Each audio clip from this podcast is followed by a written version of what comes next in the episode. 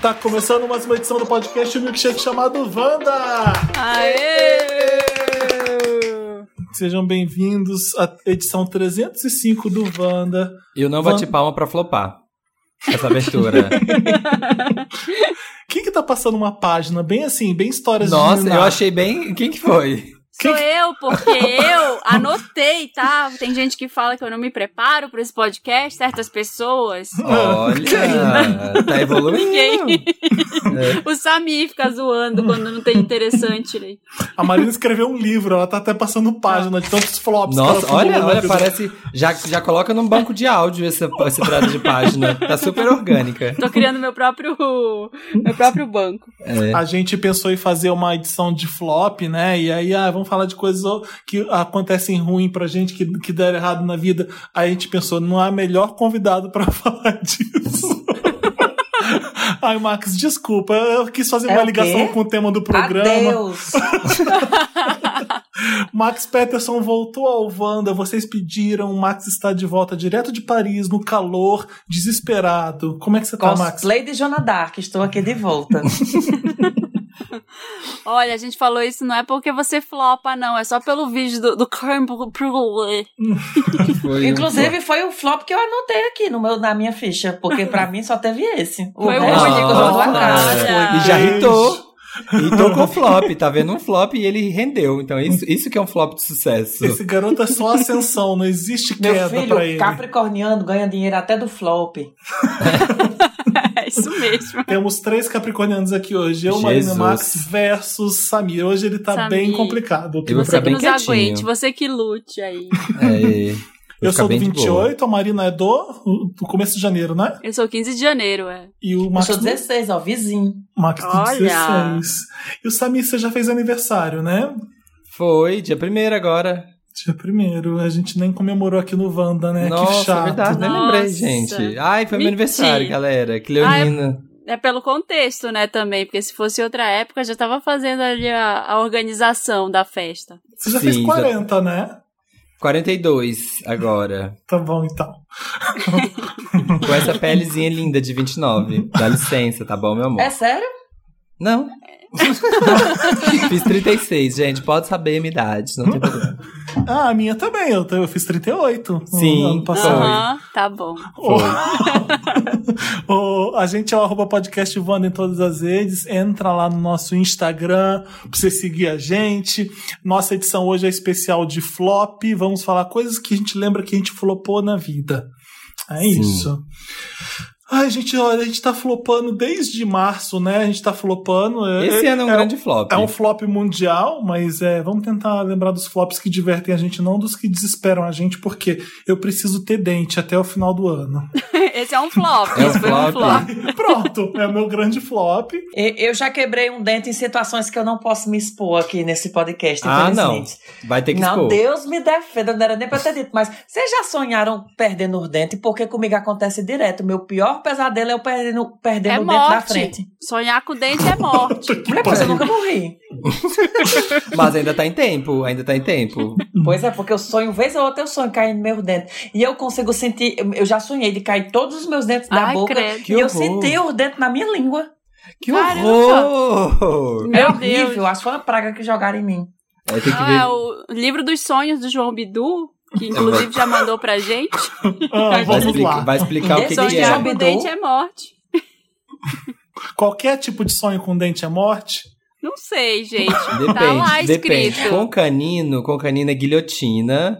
Com os molares é queimado vivo. É esperança. Com os dentes da frente é afogamento. Então tem que ver Ai, aí credo. direito.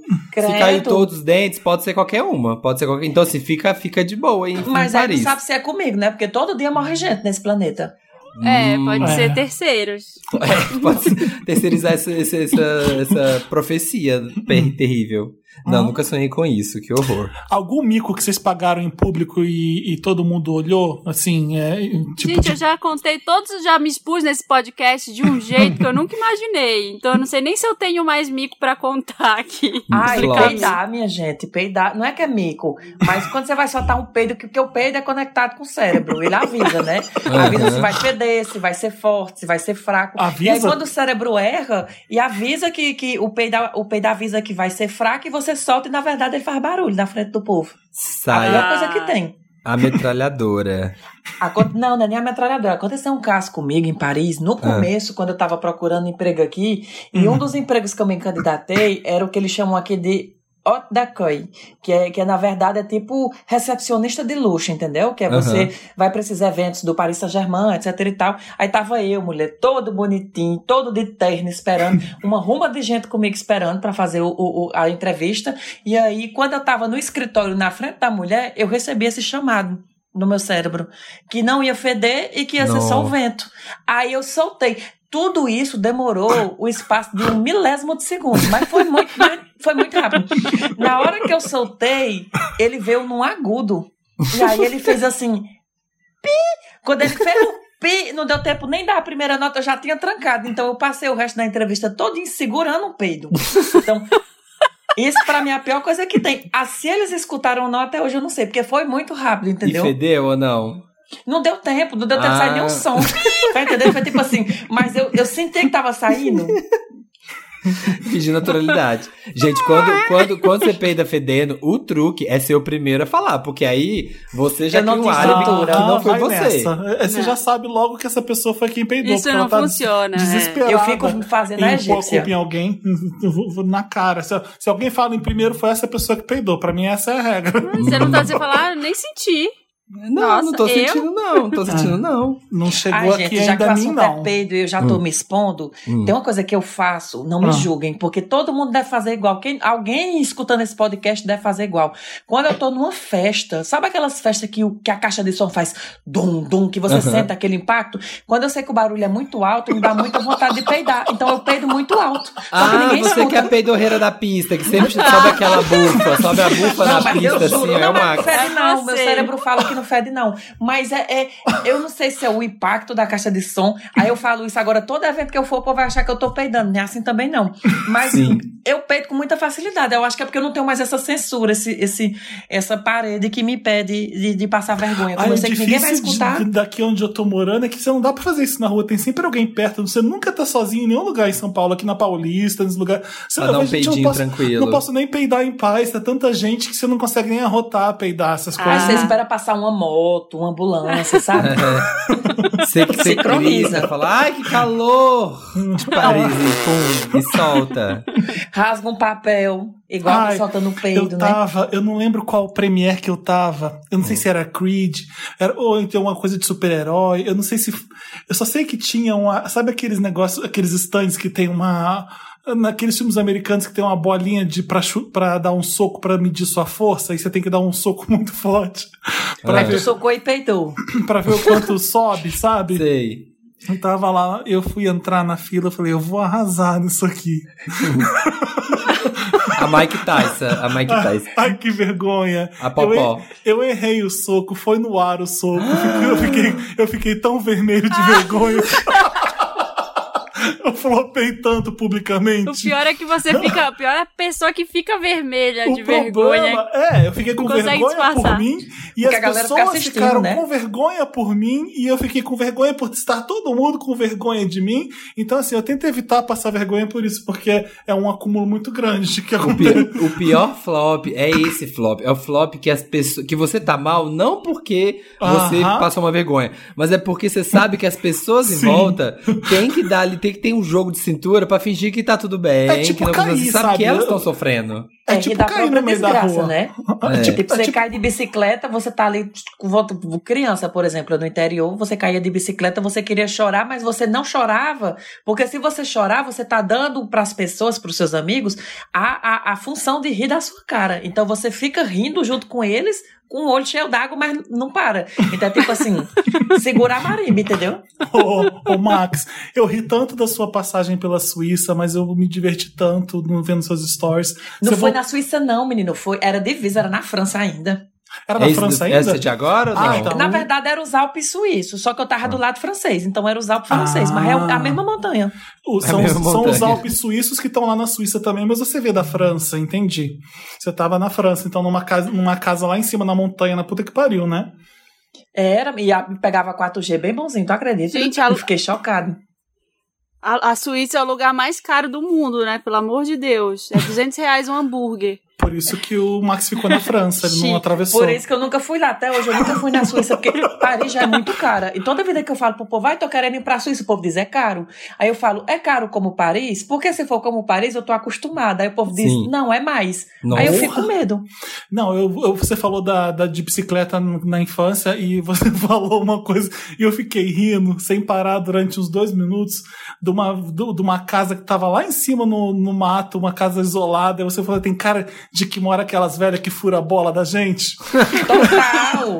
Aquelas velhas que passam a infância toda rasgando bola e quando ela se aposenta, elas alugam uma casa lá no topo do Alpe e fica isolada. Rasgando bola, quem joga, quem tem chuta cara lá. de que mora aquelas velhas que rasga bola.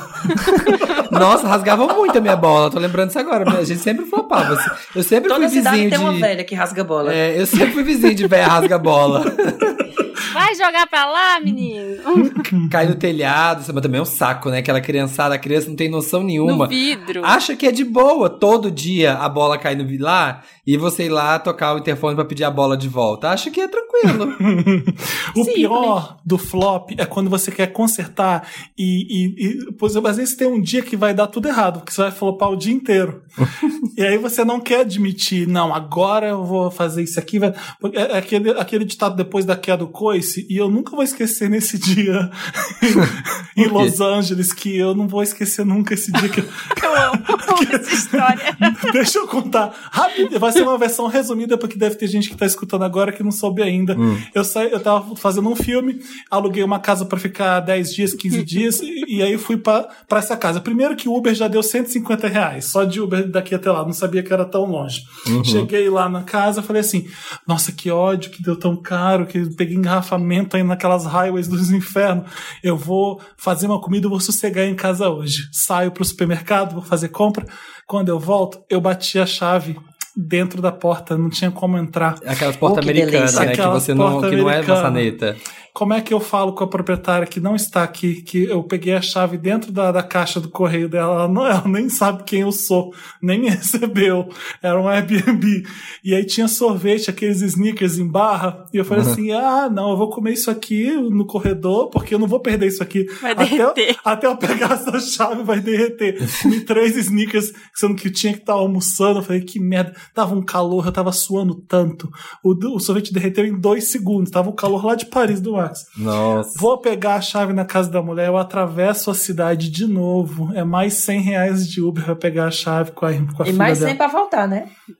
Mais 100 pra voltar. Abro a porta da casa, falei, eu vou cozinhar agora. Eu faço um arroz na panela que fica salgado, eu não consigo nem comer. Eu só tô- até agora eu só tô, depois de quatro horas, Só- só, só- só com sorvete com arroz salgado. Sabe quando você põe aquele arroz salgado na boca e você fala, puta que merda, eu fiquei com esse gosto pra sempre de sal. Aí joguei tudo fora, falei, eu vou sair pra comer. Ah. O Renato do Cine Pop tá em Los Angeles também, ele ficou uns dias lá também. Falou: vim pra cá pra Venice Beach, de onde eu tava. Venice Beach, você achando assim, né? Ah, a chique. Não é nada chique Venice Beach. É, é- é tipo a 25 quase. E aí, vou pra Venice Beach pra, pra comer lá. Mais 100 reais de Uber. E aí, vamos, comemos e vou mandar de patinete eletrônica. O que, Ah. que que acontece comigo? Torço Caiu. o pé, eu fico inchado, tenho que imobilizar o pé, volto correndo pra onde eu tô, vou pra farmácia. Fiquei o resto de todos os dias em Los Angeles de cama, os quatro dias que faltavam. Gente, esses dias, quando acontece esses dias assim, Não, o que tem que fazer é ir foi. dormir cedo. É ir dormir cedo e tipo É. assim, Eu já ia ó. falar, se isolar, hibernar. Trancou É. a porta, já devia ter ficado lá, dormindo na porta. Não devia nem ter ido fazer mais nada. A gente fala que é uma expressão que é assim, o que é um peito pra quem já tá Tá cagado. cagado, É. sim, exatamente. Tipo Tem um isso. flop que eu nunca contei no Wanda, porque é muito sensível Ah, pra mim. E é, eu acho que já dá pra contar. Já, dá, já superei esse momento, apesar de ter 10 anos. Mas foi acho que o dia mais vergonhoso meu em público da vida. Que foi acho que 2010 ou 11 que eu fui passar o Réveillon em Ilha Grande. A gente achou que seria muito paradisíaco comemorar a chegada do novo ano numa praia paradisíaca, muito bonita, Ilha Grande, naquele ano que deu aquela chuva que até caiu pousada, lembra? Lembro, nossa. Sim, achamos que seria lindo, né? E aí já contei acho, algumas passagens aqui no Wanda de ai, que era um- o quarto era um muquifo mofado e que é- na volta tinha que atravessar um riacho com as malas na cabeça de tanta chuva. E aí foi tudo ó, porque só chovia, só chovia, só chovia, mas teve um passeio um dia que é daqueles de tipo, ah, você vai andar no meio do mato aí e de uma ilha e aí vai chegar num, num, numa caverna que é água, que é, aquele, que é aquela piscina de água natural, linda, maravilhosa, lá no meio, você faz fotos lindas e nada. Aí a gente foi. Só que era. Só chovia, só chovia. E era trilha de terra. Então tava puro barro. Sobe e desce, sobe e desce, sobe e desce no barro. Do... E assim, a gente teve que ir muito devagar. Era meio de excursãozinha, aquelas que você paga, assim, o, o barqueiro junta, sei lá, 10 pessoas, 15 pessoas e vai todo mundo junto. Aí tá todo mundo lá, né? Subindo, descendo as coisas. Todo mundo muito preocupado porque tava muito escorregadio, tava caindo, não sei o que, tava muito difícil. E aí, eu trabalhava nessa época, eu já trabalhava na Discovery. E eu me achava, assim, a Bear Grylls, né? A aventureira. A, a mãe natureza que domina todos os elementos da natureza. Então eu fui aqui falando no meio da. Não, gente, porque quando tá assim, você. Tudo de programa do Bear Grylls, das coisas que eu vi. Da Discovery. não, porque quando tá assim, você tem que fazer assim, você tem que pisar nesse lugar assim, você não pode botar pressão aqui, não sei o quê. Eu fui falando, todo mundo que ela. Aí, não sei o quê. E aí tem o centro de gravidade, não sei o quê. Na hora que eu falei, eu tava com óculos na mão, eu escorreguei no meio do morro. E aí eu caí sentado em cima, na lama, sentado em cima do óculos, quebrei o óculos com a bunda e saí deslizando morro abaixo, passando por todo mundo assim, todo mundo lá deu passando, descendo o morro. No barro, assim, porque Que foi aquele. Porque era muito íngreme e tinha muita lama. Então, assim, a hora que eu caí de bunda e comecei a escorregar, pegou uma velocidade, querida, que não teve nada que parou isso. Não tinha onde segurar, porque era lama. E fui deslizando, assim, ó, e todo mundo olhando. E aí o povo começou a rir, porque, tipo assim, foi catártico pra eles. Tipo assim, ah, essa bicha aqui não calava a boca. Não era tu que tava ensinando? Paguei esse mico, assim, esse flop, e fui descendo até lá. E fiquei, assim, muito, muito, muito mal. E acho que eu fiquei 10 anos traumatizado com isso. Agora eu Nossa, consegui Foi aceitar o o, flop. Foi o A meu sorte medo é que há Machu 10 anos não tinha tanta acessibilidade de vídeo, né? Como Não, tem hoje. sim, porque senão eu- teria sido filmado. Teria, eu teria sido a menina que caiu na frente do Paris 6, assim. Eu tenho certeza que ia viralizar. Sabe? É, Ah. eu, eu, quando eu fui pro Machu Picchu tava assim, tava chovendo no Machu Picchu. E aí você, não sei se vocês já foram, mas Não. são umas escadinhas muito pequenininhas pro meu pé que é 45 e eu Uhum. grande. O meu medo de cair, o meu pavor de cair em qualquer lugar é muito grande porque quando cai o estrago é grande mesmo. então, A eu- bicha é grande. A ma- Olha, o medo que me deu de ficar descendo aquilo, eu demorava tanto e foda-se, só pra garantir que eu tava pisando direito. Hum. E Duas horas pernilongo, depois. tá- pernilongo, chuva, e eu em Machu Picchu fazendo o quê? Com, com- tinha que passar protetor na cara, tinha pernilongo e, e, e- e época de chuva em Machu Picchu. E o Federico assim, eu vou subir até lá em cima, você me espera? Eu falei, claro, tô aqui sentado, pode ir lá, porque já subi o suficiente, eu tô no Machu Picchu já. Aham. Pra que que você quer chegar no céu, caralho? Vai lá, que eu tô, Tô de boa. É, É, o mas- maior flop é quando você paga uma viagem cara e você chega lá e realmente você não consegue aproveitar da viagem porque tá chovendo muito, né? Ai, Eu fui pra Jeri em janeiro e aí eu levei franceses, amigo. Pra Jericoacoara. Ah, tá. E aí levei francês, amigos meus. A sorte que todo mundo, de uma certa forma, já conhecia Jeri, porque eu vendi o Paradise na terra. Quando a Sim. gente chegou lá, no primeiro dia, deu uma tempestade tropical de raios e trovões, que durou três dias. Então, tipo assim, aí eu vim com um papo de, ai, pelo menos a gente tá podendo aproveitar o isolamento, de sentir a chuva. Uhum. Mas Jeri ficou completamente inundada. nossa. E não tem o que falar, né? Não tem como você, você, você vender dá. que é bom, que, a pessoa tá vivendo aquilo ali. E o pior é que lá é muito bonito, é muito incrível. Só que aí você fica falando, as pessoas não vão acreditar, não tem como. Nossa, É, a- porque não tem cor, não tem nada. Fica feio, aquela coisa Eu tô vendo horrorosa. aqui, alguma coisa que você fez ao vivo na internet deu errado. O Dantes colocou esse aqui só pra você falar do creme brulee de novo, mas você não precisa repetir, tá? Deixa eu só contar uma história antes que é parecida com Gente, a do... antes de eu falar gente. do creme brulee, enquanto vocês escutaram a campanha, pois é minha Ouvimos. pizza, porque eu sou assim, eu vivo assim. Eu vou buscar o vem já, viu? Tá. Aí eu conto dar como o que foi. Eu tô eu tô te pra ter esperar. vindo errado. Pra poder ser uma grande pra história. flopar. Pra flopar, pra ser uma história boa para esse Enquanto programa. isso, eu vou contar a história parecida com a do Sami, que eu acho que eu já contei aqui, mas, né, Qual? a gente correndo risco de repetir. Ah, eu já caí, assim, de pedra também uma vez. Eu Hum. tava... A primeira vez que eu fui pro Rio, deu tudo errado, tudo. Eu flopei tanto. A, Hum. gente, a gente não tinha dinheiro. é, eu tinha ido com a minha mãe, com meu ex, com meu irmão. E um amigo do meu ex que ele colocou na viagem, que a minha mãe não gostava, porque ela fala, ficava falando, ai, esse menino usa drogas. Sabe, bem mãe. Aham, tem cara de drogada, tem cara de E drogada. aí a gente, a minha mãe, ó, a minha mãe, a gente tinha combinado que ela ia. Ela, tipo, pagou a- o lugar que a gente ia ficar, pagou Ah. algumas coisas e falou: ó, todo o resto da viagem vocês pagam, né? Aham. Estamos levando a mãe e tal, vamos lá. E a gente foi de carro. E aí chegou. É, a gente foi. Chegou na praia de Ipanema, Ipanema, que tem lá a Pedra do Arpoador, né? A Uhum. gente chegou lá e vamos lá na pedra. Nunca fui e tal, vamos, vamos.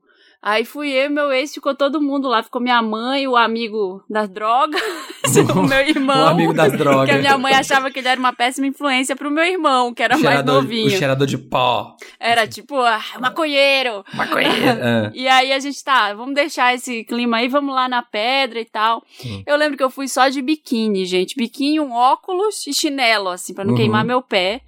E, e meu ex tava com uma bolsa que tava todo o nosso dinheiro. Tudo que a gente tinha levado pra passar o ano novo. E aí a gente chegou, sentou bem na beira da pedra.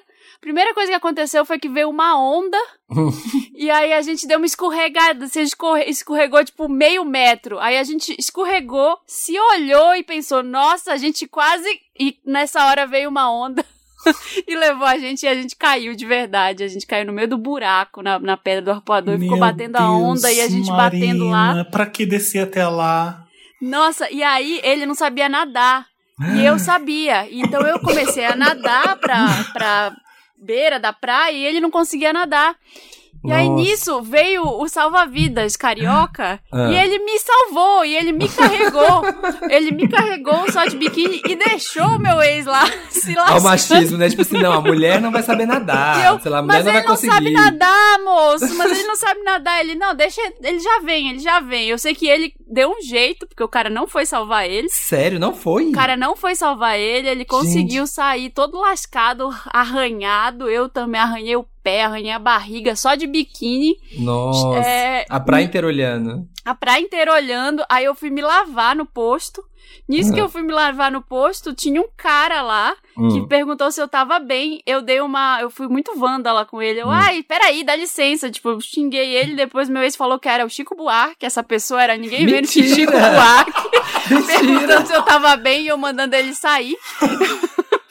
Pessoal, voltei. O que que é... ah. A Marina, a Marina flopou com o Chico Buarque em Ipanema. Eu flopei com o Chico Buarque. Gente, você ela. deu, você deu, você xingou o Chico Buarque. Xinguei o Chico Buarque, falei pra ele sair, chamaram o SAMU e aí a gente foi pro hospital e eu fui pro hospital Mentira. só de biquíni, porque Coisa mais caiu comum. tudo. Coisa mais comum do mundo em Me Ipanema. senti péssima. Já, já fiquei na praia com o Caetano Veloso lendo o jornal do meu lado, como se fosse super natural isso. A imagem que eu tenho do Rio de Janeiro é essa, viu? A gente É. tá na rua e os Te- atores e os cantores assim do vez, nosso lado. Samir, que Hum. eu tava saindo de Ipanema, quem tava chegando na praia era a RuPaul com os amigos dela. Nossa. Fina. É porque RuPaul você vê de longe, né? Não É aquela bicha não- daquele tamanho. Não existia RuPaul's Drag Race ainda. É, né? tem ela, muito tempo isso. Ela conta quando ela foi no Rio de Janeiro, quando ela veio no Brasil. Tem muitos anos isso. ela ia direto em Ipanema, ali na farm mesmo. Hoje ela é- jamais andaria na rua. lugar Oh, das não pisaria nem fudendo. Não, não Eu lembrei vocês- agora, já ela falou- fala... Ah, diga. Não, porque eu lembrei agora, falando do Chico Buarque, Hum. de um, um quase flop que eu dei, porque eu consegui a foto. Hum. É, no começo do meu canal, é, eu fui convidado para o Festival de Cinema Brasileiro aqui em Paris.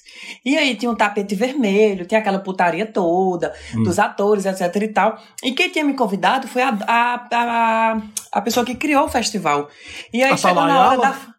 Não, A Selena Gomes? a Britney Spears. Ah. E aí estávamos Mano. lá no festival. E eu falando com ela, e ela rodeada de pessoas, porque ela nunca ficava só. E aí chegou o menino da, da imprensa e disse: Vamos tirar uma foto de vocês? Aí eu, vamos. Aí eu botei a mão por cima do pescoço da menina, porque era a única pessoa que eu conhecia. E uma moça se aproximando da gente, querendo entrar na foto. E eu me senti na estrela, mas não foi na má intenção. Como eu queria só a foto com a, a fundadora do festival, eu tava meio que botando ela de escanteio. E aí a fundadora do festival disse: Vem, menina, pra cá, e puxou ela. Era Catherine Depois- Deneuve. Não. Kate Depois que eu publiquei a foto, era o pessoal colocando: Não acredito que você fez uma foto com, com a Maria de Medeiros. E aí eu disse: Quem? Era a Maria de Medeiros que fez Pulp Fiction, que fez vários filmes. Sim. E aí, quando eu fui pesquisar, foi que eu notei que eu. Sabe quando você conhece uma pessoa, mas não conhece ela? Era meu caso. Gente. E aí eu Ué, fiz, meu ela é Deus. gigante também. Eu brinquei com Catherine Deneuve, mas é quase, é uma da nova Pois é, geração. e ela tava na mesma vibe do vídeo do Calor de Paris que ela tinha visto também, entendeu? Só que era tanta gente falando comigo do vídeo do calor que eu achei que ela era mais uma na multidão falando do vídeo do calor. Aí eu, não, olha, a gente tira já foto, deixa eu tirar aqui com a Kátia. Ela é E aí- portuguesa. Ela é portuguesa, pois ela, é. ela é portuguesa. E ela, tá- ela tinha visto seu vídeo? Vi, meu filho, nessa época do meu vídeo, rodou em todos os buracos. Tu acredita que até o povo do, do- das assessorias de Michel Temer viu meu vídeo? Mentira! Eu vi uma menina que ela disse: Eu trabalho no Palácio do Planalto e lá todo mundo viu seu vídeo. Eu digo: Se eu soubesse, tinha rolado um fora Temer no final. Teve algum, qual que foi o flop seu, tá aqui na pauta? Tem algum flop que você lembra de quando você mudou pra França? Porque esse vídeo basicamente é falando de um flop, né? Tipo, que você não sabia como é que o povo pedia. Teve coisas da França, assim, que te. Que você foi, flopou na o- cidade. foi difícil que no começo? flopando na cidade.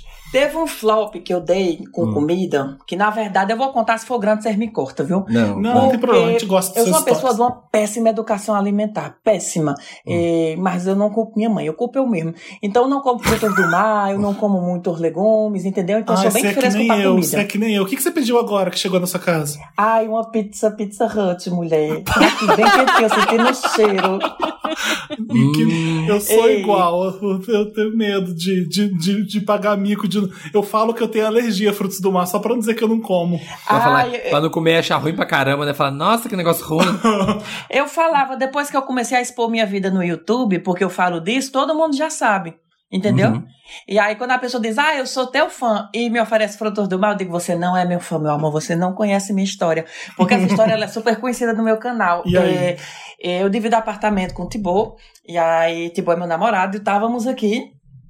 Quando chegamos no começo, ah, ele disse: Ah, eu vou levar você para casa da minha mãe. Primeira vez que eu fui na casa, primeira vez que eu fui passar o Natal numa casa do interior da França, numa família tradicional francesa. Eu digo: Deus me proteja. Fresco como eu sou, no, na- no país da culinária, fui.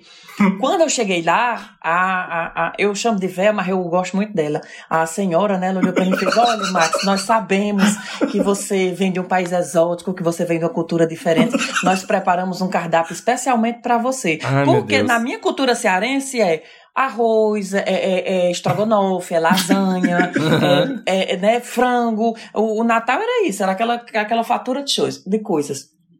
Ah, misturando aqui com De francês. shows, fartura de shows. Ai, Era, gente. já ia falar fatura Ai, de pensei em shows. né? francês. Vez ou outra vem na minha cabeça, eu digo, tá fresca, é não. É. Sim. E aí essa mulher falou que tinha colocado um cardápio exótico. Primeira coisa que essa mulher colocou em cima da mesa foi camarão. E eu tenho um abuso de, De camarão. camarão. E o camarão que ela botou era do tamanho do, do- do- era, era assim, era do tamanho da minha mão, minha gente. Nem em Fortaleza eu tinha visto camarão tão grande. E Ah. aí eu disse, meu Deus do céu, Meu porque eu sou assim. Deus. Por mais que eu Devia seja fresco, caríssimo e você ficou lá de frescura. eu não faço, eu não faço frescura, eu não faço as pessoas passarem vergonha porque eu sei da minha condição, entendeu? Então eu, Uhum. eu me adapto. Eu tenho uma técnica que é tipo assim, eu soco tudo na boca e engulo. E aí pronto, acabou-se o problema. E aí eu disse, como é que eu vou comer este camarão? E eu fiquei olhando pro pessoal da mesa, só eu de exótico lá, tudo o resto era família. E aí eu vi que eles cortavam, porque assim, eu não como fruto do mar, então não sou obrigada a saber comer um camarão. Eu vi que eles cortavam a cabeça do camarão e comiam Ai, o com corpo. cabeça ainda. Ai. Pois é, aí o que é que eu fiz? Peguei a faca, rapidamente cortei a cabeça do camarão, peguei todo o resto e enfiei na boca. Ah. E, e- tu- toda essa, todas as minhas histórias se passam no milésimo de segundo, porque essa história também se passou no milésimo de segundo, mas foi a coisa que mais demorou. Quando eu coloquei o camarão na boca, que eu mastiguei, eu escutei uma zoadinha assim dentro da minha boca. Crack. No primeiro crack, Ah. eu olhei ao redor, todo mundo tava tirando uma casca que tinha no camarão. Eu não sabia que essa casca existia. Mas eu não podia mais cuspir o camarão que já estava na minha boca. Então eu continuei mastigando. Na segundo crack, desceu, desceu uma águazinha salgada aqui pela minha garganta, que eu falo que é sabor lágrimas. Nossa, sabe que horror! No terceiro crack, eu já tava com a pupila do meu olho tremendo. E a mulher olhou pra mim e fez savar. Eu disse, mulher, tá já não savando. Mas eu engoli. No que eu engoli esse camarão, eu juro a você, a sensação que eu tinha é que era Tom Cruise no Missão Impossível descendo assim, segurado em duas paredes, o camarão todo rasgando. Desde esse dia, nunca mais eu cheguei perto de camarão na minha vida. Acho que foi um das, dos maiores flops que eu dei de jantar, porque foi logo no começo, eu não tinha intimidade com ninguém, entendeu? Nossa. E eles deviam estar tá de olhando pra você e falando, ô, oh, tadinho dele, olha, ele não sabe comer, tá fingindo costume, deviam estar tá assim. Ou, ou, então deviam pensar que era exótico, que lá no Brasil, no Ceará, o povo comia né? Nossa, os brasileiros, casca. né? Eu já contei o flop Pensa da minha... numa sensação que eu não desejo a ninguém. Ai, que nojo. Ai. Credo. Minha mãe tem um flop desse de comida. Eu acho que eu contei no Wanda muito lá no começo, de quando ela foi conhecer a família do meu pai, que ela foi almoçar e tinha sobremesa arroz doce que ela detesta, detesta muito, muito, muito. E aí em Minas tem aquela coisa, né? tipo assim, se tem que se pra gostar, tem que comer duas vezes. Aí botaram um pratão do negócio ah, pra ela, ela comeu. Hum, custando a comer, mas comeu. E aí, a hora que ela acabou, a, a mãe do meu pai, a minha avó virou e falou: Não, come mais, você quer. E aquela coisa tem que, você tem que repetir, você é obrigado a repetir. E aí Nossa. colocou pra minha mãe outro prato. E aí, minha mãe inventou uma desculpa que ela queria alguma coisa. E a, a minha avó foi, sei lá, na cozinha buscar alguma coisa. E minha mãe viu que tinha uma janela atrás, ela jogou toda a comida para trás. Jogou caiu comida... na cabeça da sua avó, não, passando lá embaixo. Não, ela jogou, caiu lá atrás do coisa, da casa, era chão de terra. Só que o que ela não sabia é que a, embaixo da janela tinha um galinheiro. Então, a hora que ela jogou, as galinhas vieram, assim, ó, viçadas, sabe? É é Natal! É, tipo, comendo, fazendo uma barulheira, assim, assanhada. Que... E aí diz minha mãe que minha avó falou, nossa, o que aconteceu no galinheiro? Nossa, as galinhas estão... E a minha mãe, nossa, não sei, sabe? Fez de égua ali, fingiu que nada estava acontecendo e minha avó deve ter achado que tinha espírito no galinheiro. Uns quase flop. É. Nossa, e ter filho é um flop diário, gente, em alguns aspectos, porque olha. Queria é... transar, flopei engravidei, né? não, é, eu queria ter filho, mas assim, eu quero, eu, eu adoro ser mãe, mas tem uns momentos que você fala, meu Deus, eu sou muito por que, que eu tô fazendo? O que, que eu tô fazendo com a minha vida? Eu não sei o que eu tô fazendo com a vida dessa criança. Com a minha vida, como é que eu vou saber o que eu tô fazendo com a vida dessa criança? Porque é, eu, eu, falei disso até no podcast que eu gravei com a Camila Frender hum. é, recentemente, né? Que ela fala que ela é a mãe Nugget. Que, ela, que, ela que, é, tá... que só faz nugget? A mãe Nugget é que só faz nugget. A Tulin fala que ela é a mãe. A mãe macarrão. A mãe macarrão. Uhum. Eu sou a mãe salsicha. Qualquer coisa. Toma uma salsicha, toma um hot dog, macarrão, salsicha. Uhum. Um, um, sanduíche com salsicha, salsicha cortadinha. É, então, salsicha com camarão. E aí, às vezes, eu olho e falo, gente, eu queria ser a Bela Gil, eu queria ser a Não pessoa que, que só dá alface e orgânicos para criança. E toda vez que eu dou salsicha, eu me sinto flopando muito, assim. Mas vou melhorar, prometo. Ai, não, ah, gente, é isso. A gente cresceu nos anos 90 ali, ó, comendo todas as porcaria. Ah, não tinha nada de coisa que ficam, As memórias que ficam na, de criança são essas. A, a, a, o comfort food é isso, né? Eu lembro de eu, de eu criança e a minha memória da minha avó de, parte de mãe, que eu perdi muito cedo, que eu era criança ainda, ela já tinha morrido, ela fazia batata frita para mim. Então tinha almoço, minha mãe fazia o almoço direitinho, minha avó chegava para mim e falava assim: quer batata frita? e aí, e aí ela pegava, cortava rapidinho e fazia batata frita para mim. E eu adorava aquilo, aquele pratinho de batata frita naquele, naquele papel toalha, eu lembro da minha avó. E a outra avó, por parte de pai, a portuguesa, quando a gente, ela morava em cima de mim na, na cobertura do prédio, a gente ia com meus amigos estudar lá em cima e ela adorava doce de figo. Ela hum. amava, ela pegava um pote de doce de figo, dava um figo para cada um e eu odiava figo. Credo, detesto. eu odeio também. Aí eu dava. Alguém, alguém da turma comia o figo de todo mundo quando eu não jogava fora o figo, mas eu falava, vinha ela com pote de figo de novo. Não, vó, não. É, eu fingia Uma... que eu gostava. Uma vez eu falei isso, eu fui no. Eu falei pra pessoa, né? Eu normalmente como, fico uhum. tentando fazer a fina, do tipo, ai, ah, vamos lá, né? Uma gentileza. Mas uma vez eu uhum. fui com uma amiga no restaurante.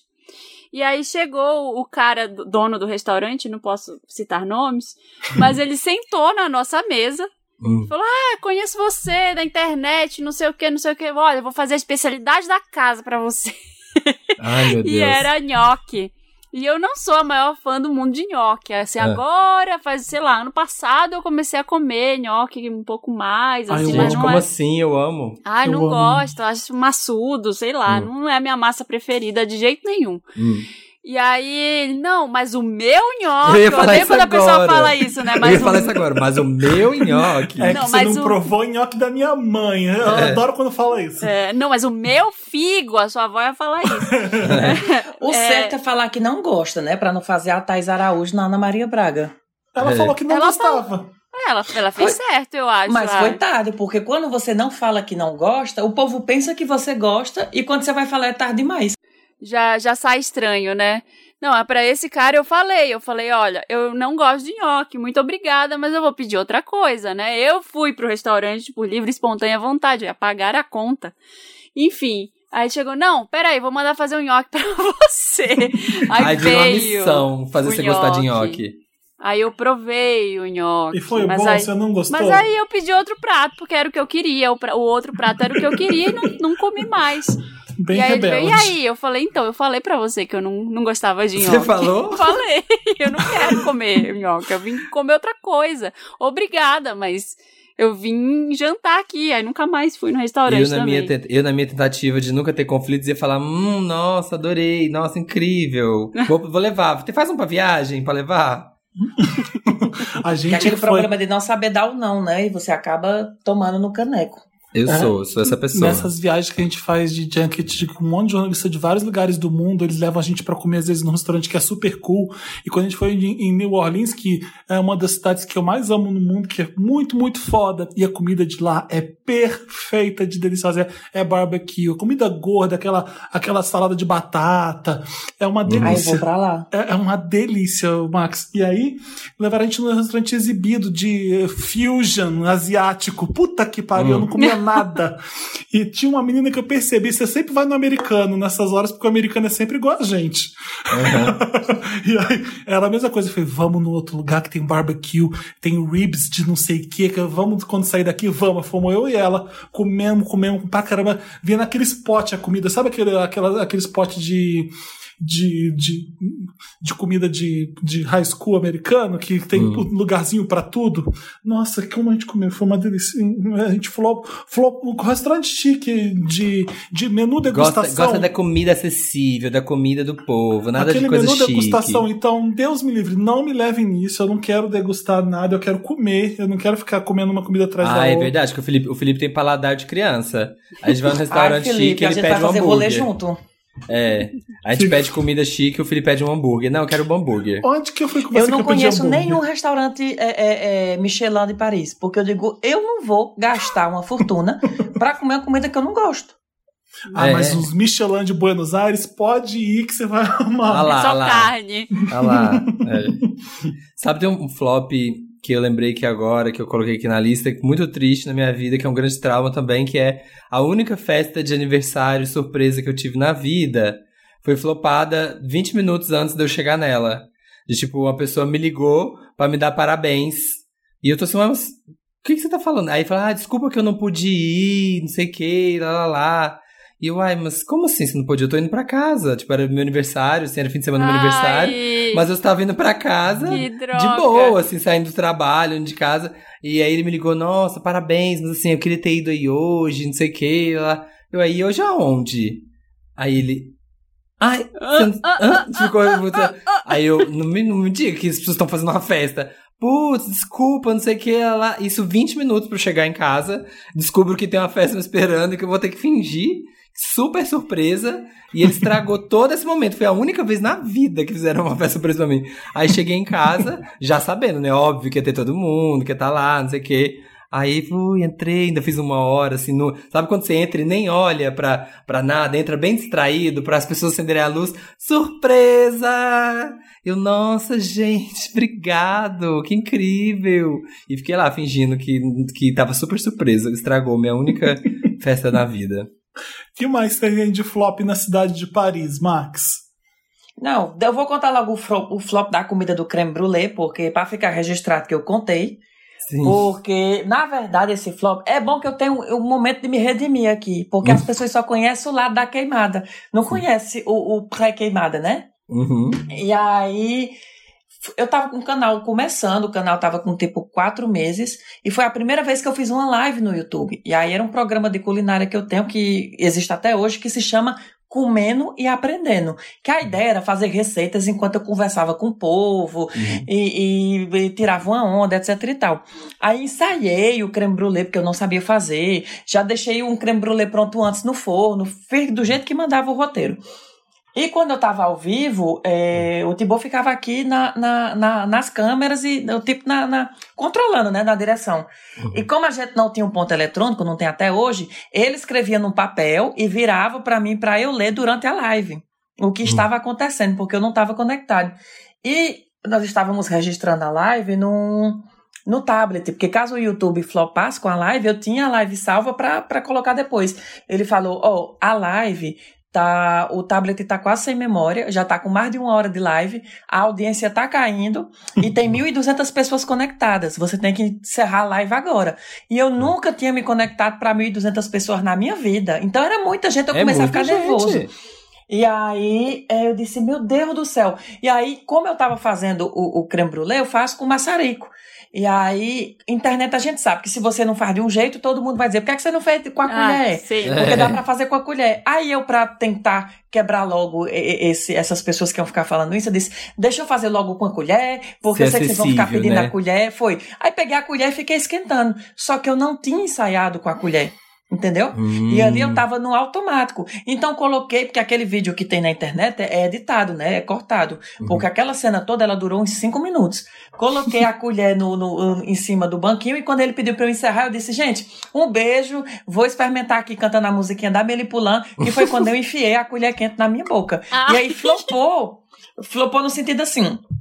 Eu queria muito chorar, eu queria muito falar um palavrão, só que eu dizia, a live não vai se monetizar se eu fizer isso, eu vou virar um meme. Acabou Uhum. virando de todo jeito. É. E aí foi onde eu segurei o negócio e virou um Ave Maria Satanás. Que eu não sei ainda como não disseram que eu tava invocando alguma coisa num pacto ah, de trás pra frente, né? Só que não. E aí funcionou. E aí esse negócio de flop eu acho que é meio assim, que os cearenses, ou nordestinos tem muito nisso. A gente pega a desgraça e transforma em, em piada. E aí acaba funcionando. É, na hora não é, né? Na hora assim, você tá puto assim com o negócio, mas aí você tem que engolir e, ó, fazer disso aí um. Eu um já hit. contei da live da, com a Demi Lovato, né? Que a gente flopou ao vivo pra internet inteira, pra todos os Lovatics, eu e a Uhum. Bárbara. Ai, meu Não. Deus, não. Como já assim? contei sim. A gente, eu tava na Capricho, trabalhava com a Bárbara na Capricho, a Demi Lovato tava vindo pro Brasil. Eu não sei se era pra fazer Camp Rock, alguém sugeriu de fazer uma live com a Capricho. Eu contratei uma equipe pra fazer, na época era US Stream Hum. que fazia. O cara veio com uma mochila, tudo que a gente precisa tá aqui na mochila, os bytes, não sei o que lá. Só só ligar aqui, vai, vai ao vivo pro mundo inteiro. tá beleza. Estamos fazendo a entrevista, eu, eu coordenando o negócio, a Bárbara entrevistando. Ai, que susto. Ah, é o celular que flopou, que o celular que tá gravando aqui de backup. Ai, gente, Que isso? que é um isso? poltergeist? Começou a pitar aqui o negócio de emergência. Meu Deus. O que, que é emergência? O Não celular? sei. É, começou a fazer um barulho. Ele quase caiu aqui. Falei, gente, foi um poltergeist aqui que assumiu o meu celular. Mas tá tudo bem agora. Os primeiros 10 minutos de entrevista ficou sem áudio, ninguém escutava nada. Então a Bárbara estava fazendo a entrevista em inglês e traduzindo em português o que ela falava ao mesmo tempo e ninguém estava ouvindo Pra nada. nada. Eu não sabia, ninguém me avisou enquanto eu tava lá. A, a gente teve que cair com o link para voltar de novo. Eu falei, a gente perguntou pra Demi Lovato se tudo bem a gente repetir e começar. Ela falou que não, continua de onde parou. Falou não quis. Fina. Ai, A gente flopou. Que amor. Eu dei, eu, to- eu tomei um esporro da minha chefe, que vocês não têm ideia. O que, que aconteceu? Por que, que isso aconteceu? Como é que você explica o que aconteceu? Eu falei assim: são coisas que não dá pra gente explicar. Acontece até com o Jornal Nacional. Como é que eu vou explicar uma coisa que é completamente técnica? Eu contratei um serviço que não deu certo. E, Uhum. tipo, foi, foi péssimo. Falou pra real. A Bárbara lembra disso com medo até hoje. Coitado. Eu já flopei live assim, mas não era com a, a Demi Lovato não estava presente nesse dia. Ela não, ela não pôde vir. Era só eu mesmo. De fazer a live, as pessoas conectadas, eu vendo tipo assim, mil, duas mil pessoas conectadas e a live não estava funcionando. Aí no final eu encerro e venho com a cara lisa falando que não vai acontecer, mas é péssimo. Aí, Horrível. próxima- aí da Sou outra dono vez do que a- canal, não vou fazer. Pronto, que a. Demi Lovato veio pra cá, que eu fui entrevistar ela em vídeo, né? Aí eu falei assim: pronto, lá vamos nós de novo. A segunda experiência vai ser maravilhosa. Vamos Já tava todo consertar. pre... Mas Cheguei ela não lá, lembrou, né, que a primeira vez flopou. Nada. Foi, isso foi 10 anos atrás, talvez. Ela era criança no Camp Rock. Depois- Hum. Isso foi agora que eu fiz essa entrevista. Agora, tipo, 4 anos, 5 anos atrás, sei lá. E aí, é, não pode fazer isso, não pode fazer aquilo. Era só eu e o Hugo Gloss que íamos entrevistar ela. Tem que sentar aqui, não pode falar nada, não pode cumprimentar ela. E lá, a gente, a gente quer ver suas perguntas antes. Aí, aí nessas horas eu já era. Eu já, eu já tava bem já castigado de, de, de jornalismo. Eu falei, você não vai ver pergunta nenhuma. Eu vou perguntar pra ela sobre isso, isso, isso, isso. Não vou mo- mostrar umas perguntas antes. Se você quiser, eu não faço a entrevista. Eu vou embora. Desse jeito. Fina Falando, também. "Ah." Aí a assessora. Dona "Não, de aqui- mim, toda dona de mim. Vou sair quê. marchando, assim, ó. Aqui não sei que. Nossa, assim, pô, gente, é uma situação bem escrota, porque Sim, você tá. sim, sim. Você tá já tá tenso ali, já tá a gente pondo Horrível. terror. E a pessoa pede pra me dar o seu bloco pra ver as perguntas. É. É faz. quase uma ditadura, né? É, do, do e ditadura do cê- pop. Você responde, cê responde da- da- dessa forma porque você tá sendo acuado, né? Então você responde na altura. Eu, Uhum. não, fa- eu não fui grosso, eu falei assim: olha, se você quiser, eu posso não fazer entrevistas. Eu, tudo, por mim, tudo bem. Eu acho que você tem que confiar no que eu tô fazendo aqui. Eu não, que eu não tô trazendo polêmica alguma, já não Uhum. tô perguntando sobre isso, isso, isso que vocês pediram, não vou mostrar mais perguntas. Uhum. Aí deixaram eu E fazer a e- entrevista mesmo assim. Por essas e outras que a Demi é tapete da Selena. É. é. Selena. Vamos pro Lotus? Acho que a gente Vamos. flopou, né? Já bastante. Flopamos bastante já. Flopamos Flopamos muito. muito. Vamos pro, pro flop oficial, que é o Lotus. Lotus. O Lotus, aquela parte do programa que a gente traz uma coisa ruim, pode ser do momento, de é, do agora. Lo- Lotus é essa parte ruim do programa. O que, que a gente tem de Lotus aí? Mulher, eu tenho um Lotus, mas eu não sei se meu Lotus é um Lotus, porque eu nunca fiz o Lotus, aí como é que eu vou saber? Mas eu vou falar, já que vocês estão aí esperando por mim. Na verdade, é, são coisas que ah, foram boas, tinha tudo para ser o, o Mary, mas não foi. Acabou sendo, começou Mary e terminou Lotus. Que são duas séries da Netflix que eu assisti novas e que eu acho que. Pode falar de série aqui, não pode? Pode, Pode? não, a gente fala sempre. É que eu já falei. E aí o que eu tô dizendo assim, porque eu tô com medo das próximas estarem assim, tô parando de assistir. A primeira chama. eu- ah, eu vou falar inglês, mas é assim, eu falando perto desse povo que é poliglota, eu fico morrendo de vergonha. O Ray. O, o- como é? Ó, já errei. Ray Yonan. Ray Yonan. Mulher, é umas freiras que consegue o arco do anjo, elas ficam super poderosas, aí fica a seita das freiras lutando contra o Ah, demônio. eu vi. É sério isso? Achei que era filme. que assim- eu vi lá na, na- na Netflix. Pronto, agora eu vou falar. A, a, eu não tô dando spoiler, mas a série é magnífica, é muito boa pra quem gosta dessas coisas misturadas com magia Hum. e macabro e demônios, etc e tal. Só que tanto ela quanto a outra que eu assisti que chama Cursed, Cursed, Uhum, Rebel, Cursed. que é aquela menina do, do Third Reason Why, né, que se matou. Ah, sim. São duas séries que são ligadas em magia, maravilhosas, mas como é- são literalmente, como eu falo aqui no Ceará, o toleto cortado pela metade. Porque quando chega no último episódio, no lugar de É terminar a história e continuar, e continuar uma nova história na segunda, elas terminam no meio de uma batalha. Todas duas.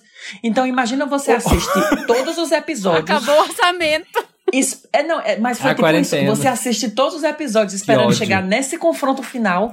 Quando chega o confronto final, simplesmente ela olha no olho do rapaz, o rapaz no olho dela e acaba a série. Aí eu digo, Nossa. me diga um negócio, em plena Covid-19, que nem a Globo tá mais gravando novela, como é que vão gravar essa segunda Vai temporada? demorar dois anos. Você vai até esquecer da batalha agora, filha. Eu, eu, eu que sofro de ansiedade, então eu digo, a série é muito boa, mas só assista quando sair a segunda temporada. Que você vai ver. Mas sabe o que vai acontecer? Sabe o que esse povo faz essas séries? Coloca assim, como se assim, na próxima temporada fosse ter assim, a resolução do negócio. Você vai ver, quando começar a próxima temporada, essa batalha vai ser a coisa mais boba, vão resolver É. da forma mais besta. Fingir e que nada as- aconteceu. É, É, só pra aconte- ganhar dinheiro, né? Pra ficar assim, É, quanto mais o povo gosta, mais a gente grava e mais vai fazendo. O cliffhanger tem limites, há limites pra, pra, pra Ô, esperar. Ô, isso. Max, o, o primeira série que você falou são daquelas freiras guerreiras, né? Aquela Sim. que, que, que a pessoa tira um. tem um, um círculo nas costas que sai e a garota fica com um círculo nas costas, não é isso? Warrior, É, que- Warrior Nun, não é isso? Royal Nun, que na verdade o círculo é, é a auréola do arcanjo, Do que na. Idade Média foi para as costas de uma freira e foi passando de Eu freira vi. em freira até o dia de hoje. Eu vi essa série por causa do, do boy que ela, que ela faz o love interest dela, da série, o, o Emílio. É, o- o- eu fui na. eu fui- quando eu fui pra Berlim, eu vi uma novelinha que ele era um, ga- um garoto gay e tinha um caso com outro garoto. Eu fiquei assim, que garoto lindo! Eu fiquei fã dele desde aquela época. Eu vi que ele fez uma série da Netflix. Então eu vi essa porcaria pra ver ele. Bem, bem adolescente eu mesmo, fiz isso. Ah, Você faz isso sempre. Você, ah, E não vou ver essa série, não vou ver essa série, não vou ver essa série que é ruim. Aí vê as coisas mais podres só por causa que tem gente bonita. Mas aí o importante é você ver a coisa que é ruim sabendo que é ruim, né? Ah, aí você vai, você, aí você, tipo de férias com ex. Você tem Sim. consciência que aquilo é uma porcaria e você vê se divertindo. Mesmo. Amo.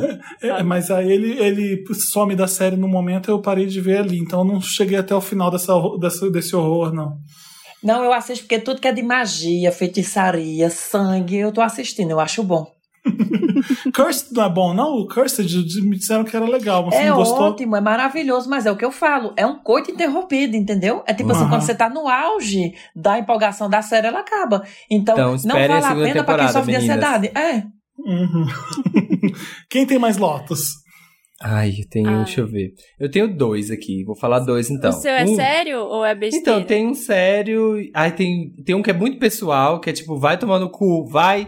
O bom de ter um canal. Você tem um canal pra você ventilar as coisas.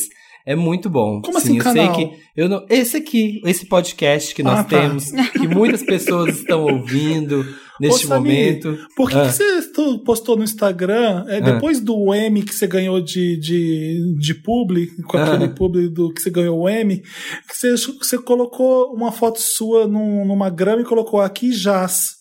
Aí eu falei assim, que que morreu? Será que alguém morreu da família do Samir? Algo que por que Eu que- vi essa foto hoje também. É, o que, que é aquilo? Eu queria Não, entender. só tô cansado, Foi o estou esporte, morta. menino, que Ai. matou ele. Meu Porque ele Deus tava com a coluna doída. também. Aqui Não, gente, eu vou jaz. estar sentado em cima da sepultura de alguém? Ué, aqui jaz o quê? Quem? Eu fiquei, olha, você ganhou um M, mas esse foi Lotus, esse, essa Tá publicação. bom, eu vou alterar, eu vou Da alterar próxima, quando. você já coloca assim, ó, morri, mas passo bem. Ah, vou, vou- já vou editar agora e vou te dar os créditos. Vou colocar lá, vou mudar.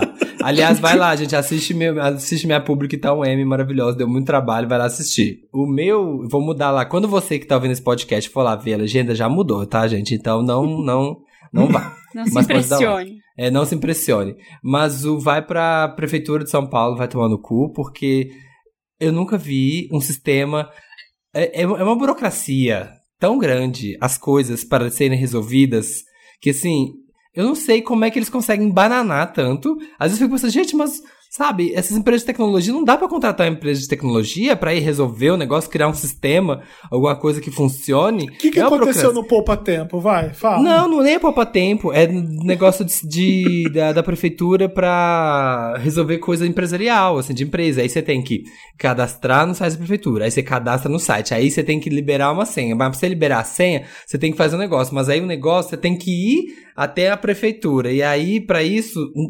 É um negócio que em banana você tem que usar no app. Aí fui abrir o app, fui tentar resolver o negócio no app. A hora que você vai resolver o negócio no app, fala que tem que entrar no site. Só que eu não consegui entrar no site, logar no site, porque precisa verificar o e-mail. Só que o e-mail só verifica se você for na prefeitura. Eu já sei do que você tá falando. Você sabe? Gente!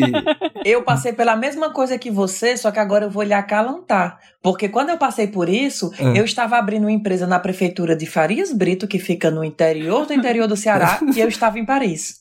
Olha que delícia. Meu Deus. Sofrimentos. Mas foi uma resenha, mas eu sei exatamente o o estresse que tu passou, viu? Sim, sofrimentos, mas um é isso. Quer o outro- economizar no contador, meu filho? É, quer economizar, quer fazer as coisas, filho? Tá aí, ó, vai se É, fuder. Foi assim comigo também. O outro vai, o outro vai. Agora eu tenho três, porque esse era pessoal. Agora tem um outro que é. Eu vi que agora, né, foi dia dos pais e tal, e tinha gente postando, ai, meu pai, amo, não sei o quê. E toda vez que tem dia dos pais ou dia das mães, eu sei, gente, eu sei que cada família é uma família, tem gente que os pais já faleceram, tem gente que não tem relação bem com os pais e mães, tem gente que tem gente que ama pai e mãe, mas todo dia de pai, todo dia de mãe, sempre tem muita gente reclamando das pessoas que estão falando dos pais e das mães. Gatilho. É, ai, não faz isso, tem gente que não tem pai, sabe? Você fica postando aí coisa com seu pai e tem gente que não tem pai. Eu vi um tweet marav maravilhoso, não, né? Péssimo, que era tipo, parem de romantizar a relação com o pai. Gente, se você não pode amar seu pai e sua mãe, quem você vai amar? Se você tem uma boa relação, sabe? Então, tipo, ok, cada um tem sua realidade, mas assim, deixa as pessoas curtirem as famílias delas. Quer postar? Posta, não posta. Para de controlar o que, que os pais e as mães.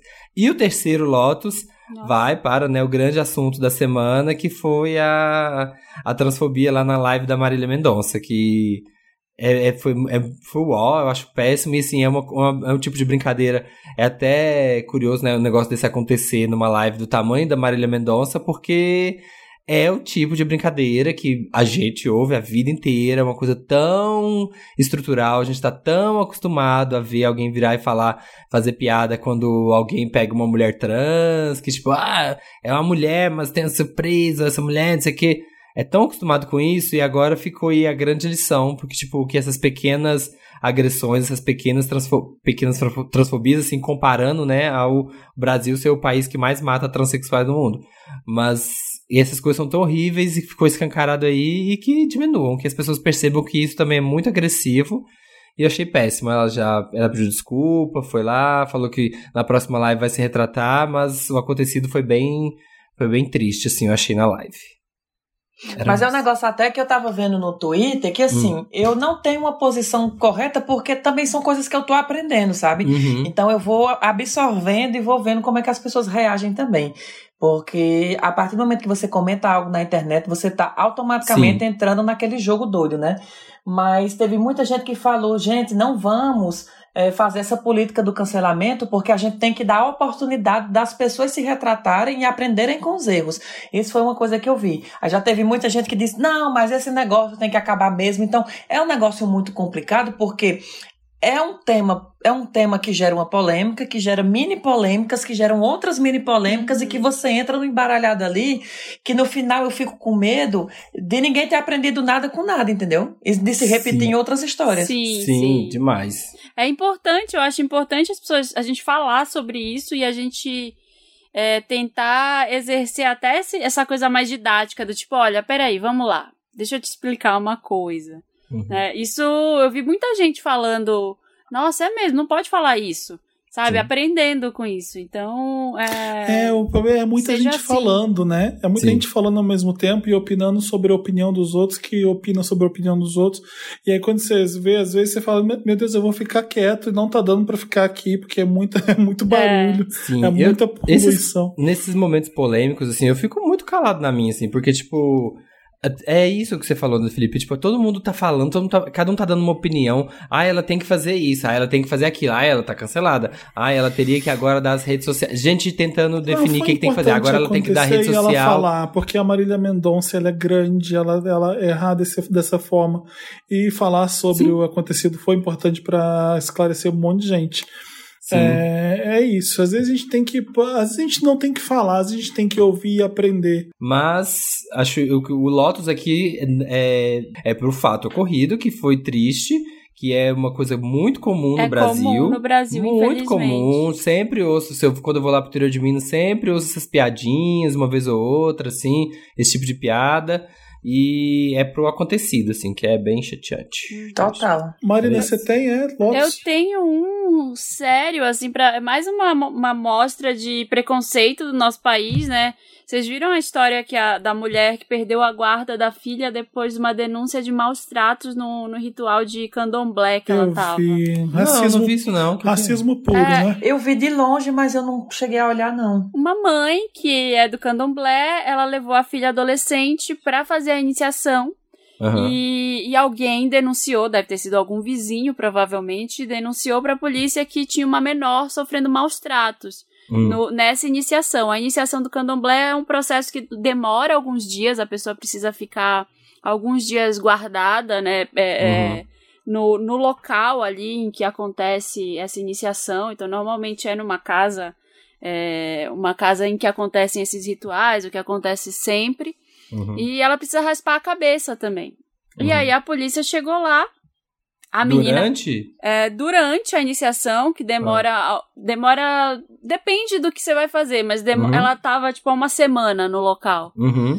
E a polícia chegou lá, a menina mesmo, a própria adolescente falou que Hum. não tinha sofrido nenhum maltrato. Hum. A mãe dela também, todo mundo falou que ela tava bem, que não tinha acontecido nada, mas a cabeça dela tava raspada Hum. e ela disse que isso faz parte do, do processo. Uhum. Mas a polícia levou ela pra. Dizendo que. afirmando que a raspar a cabeça de alguém contra a vontade da pessoa é um maltrato, é um abuso. Ah. Mas não foi contra a vontade da menina? Então, pois é. E aí ela. A mãe perdeu a guarda. Essa notícia é de três dias atrás. Eu não sei como é que tá agora, porque tá correndo em segredo de justiça, é um processo, mas é muito triste, assim, por ser é, é uma religião né, africana, Uhum. de, de matiz africano. Então, é, é foda, assim, porque é, é puro preconceito. Ela é levada a isso por puro preconceito. Deve ter sido um É vizinho tipo assim, que né? É- viu. é, é- é, a polícia não faz nenhum esforço para tentar entender primeiro o que é que tá acontecendo antes de, de tomar o ato só pelo preconceito pela religião em si, entendeu? Só isso, é, exatamente. Então a mãe tá em choque, perdeu a filha ali, aguarda por causa disso. É por um ato de, de puro preconceito, assim. É Sim. muito triste que isso ainda aconteça. É, no Brasil tem que ter liberdade religiosa desde que, desde que a religião seja europeia, né, ou americana, né? Tipo, É, se você for alguma até é, oriental, alguma religião oriental ou de matrizes africanas, é um absurdo. Ah, e aí não tem que ter liberdade religiosa, né? É, é bizarro, assim, as pessoas julgam pelo, pelo que elas acreditam e foda-se, e é isso mesmo. É, é, eu achei É. muito triste essa história. É foda, tá? Acontece um monte de coisa errada. Então, você só entrar na internet você vê um monte de absurdo sendo feito. é, parece que tá escalonando. não- ou então as pessoas. Pô, vamos tentar olhar o lado bom. Essas coisas estão sendo mais expostas porque elas sempre existiram, né? Pode ser. Sim. é, você hoje em dia filmar um motoboy que é esculachado por um cara, toda a sua soberba lá é, na sua casa, aquele cara lá, ele tomou um vrado garoto, mas você trabalhou ou seu pai te deu? Foi, foi bonita aquela, Sim. aquela cena. Foi, foi vergonhoso o que estava acontecendo, mas enfim, é, eu não vou dar nenhum lotes não, Essa semana gente- teve muito isso, né? Teve esse cara do motoboy, teve outro menino do relógio da Renner, teve é. Beirute explodiu. Gente, foi uma semana puxada, hein, pro mundo. assim. foi Eita, sim. derrubei minha garrafa. Foi minha dignidade que caiu. Flopou. Você tem lotes, Felipe? Não, não tem. Nossa, Ai, que ótimo. semana boa. Hum. Então vamos pro Não, Meryl? eu- Vamos eu- pro Meryl. Eu só quero pensar em coisas boas agora. Vamos. And the Oscar goes to Meryl. Meryl é aquela parte do programa em que a gente é, enaltece alguma coisa legal que aconteceu durante a semana aí. É uma Uhum. coisa maravilhosa. Vocês têm? Eu tenho uma que aconteceu hoje. Posso falar? Vai. Hum, Fala, adoro. Porque Demi quem não Lovato. souber vai saber agora. Demi Lovato está aqui do meu lado. Ela pede desculpas a Felipe. Não, não é isso ainda. Mas é, é- vocês viram que Vladimir Putin, ou Putin, eu não sei como é que você chama ele no É Brasil. Putin mesmo. Putin, é, É, vocês são franceses. Vladimir Putin homologou a primeira vacina do Covid-19, que chama-se Sputnik 5, e segundo ele, a própria filha dele já tomou a vacina e está imunizada, e eu já, eu já imagino que tem os efeitos colaterais, tipo assim, você fica louro, a vacina é feita de vodka, mas eu já tô esperando, torcendo que isso seja verdade. Você fica loura, é ótimo. É ótimo. O gente, olho eu, fica azul na hora. eu tô chocado, assim, as vacinas agora saindo, assim, é uma coisa que eu não tava acreditando que ia sair, não. Achei que ia sair só ano que vem. Também. Olha, E olha lá. Não, mas vai- tipo, se realmente Então tá sendo lucro, pra mim tá só sendo vai lucro. distribuir no ano que vem, entendeu? Sim, porque tem que fabricar, né? É, eu não vou tomar, não. Mas, A mulher, antivacina. pois Ah lá, a doida antivacina. lado. A terraplanista. Ai, gente, lado. se saísse agora, se chegasse alguém aqui na porta da minha casa nesse minuto com uma vacina, eu não ia tomar. Deus me Testemunho. livre. Eu aplicava no gato. Não, Deus me livre, Luísa, não me pega. Eu digo, Deus me livre. Ah, gente, é o, que, é o que o meu amigo, que o meu amigo falou no Twitter, sabe? A gente bota a boca em tanto lugar, come miojo, come salgadão ali da estação. Não, Como você, tem a- coisa. você tem várias vacinas sendo testadas e fazendo as etapas certas, mesmo assim, tá pulando várias coisas que são burocráticas e várias etapas para justamente acelerar o processo de testagem e de repente a Rússia já tá com ela pronta? Sim. Eu, não tô, eu, eu tô entendendo agora, o, a, tô vendo a de Oxford, da, da China também, que tá. Tem, as duas estão sendo testadas aqui, né? E aí eu fiquei, se de repente o Putin já tem uma, tem certeza, gente? Dá pra vocês conferirem se funciona mesmo? Porque eu quero se estiver funcionando, claro.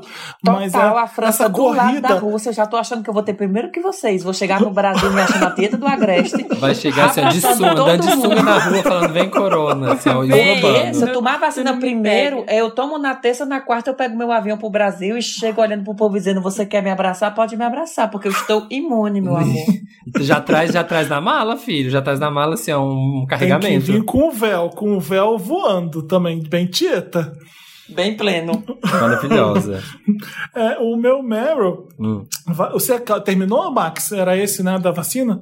Acha pouco, terminei. Só isso já tá ótimo. É só isso? É, olha, ele desdenhou ainda. Não é só é. isso. Só isso? a minha cura da pandemia. É só a cura da maior doença do ano e dos últimos anos, de tudo que está assolando o mundo. Só isso que é seu Meryl? Agora vai, Felipe, então. Vai, vamos ver o seu. O meu você são para duas séries, aquele que Ah, não, pronto. não pensa em nada importante. Na vacina, não, eu quero falar de série. É, eu terminei de ver Normal People, não sei se vocês viram, alguém viu Normal People.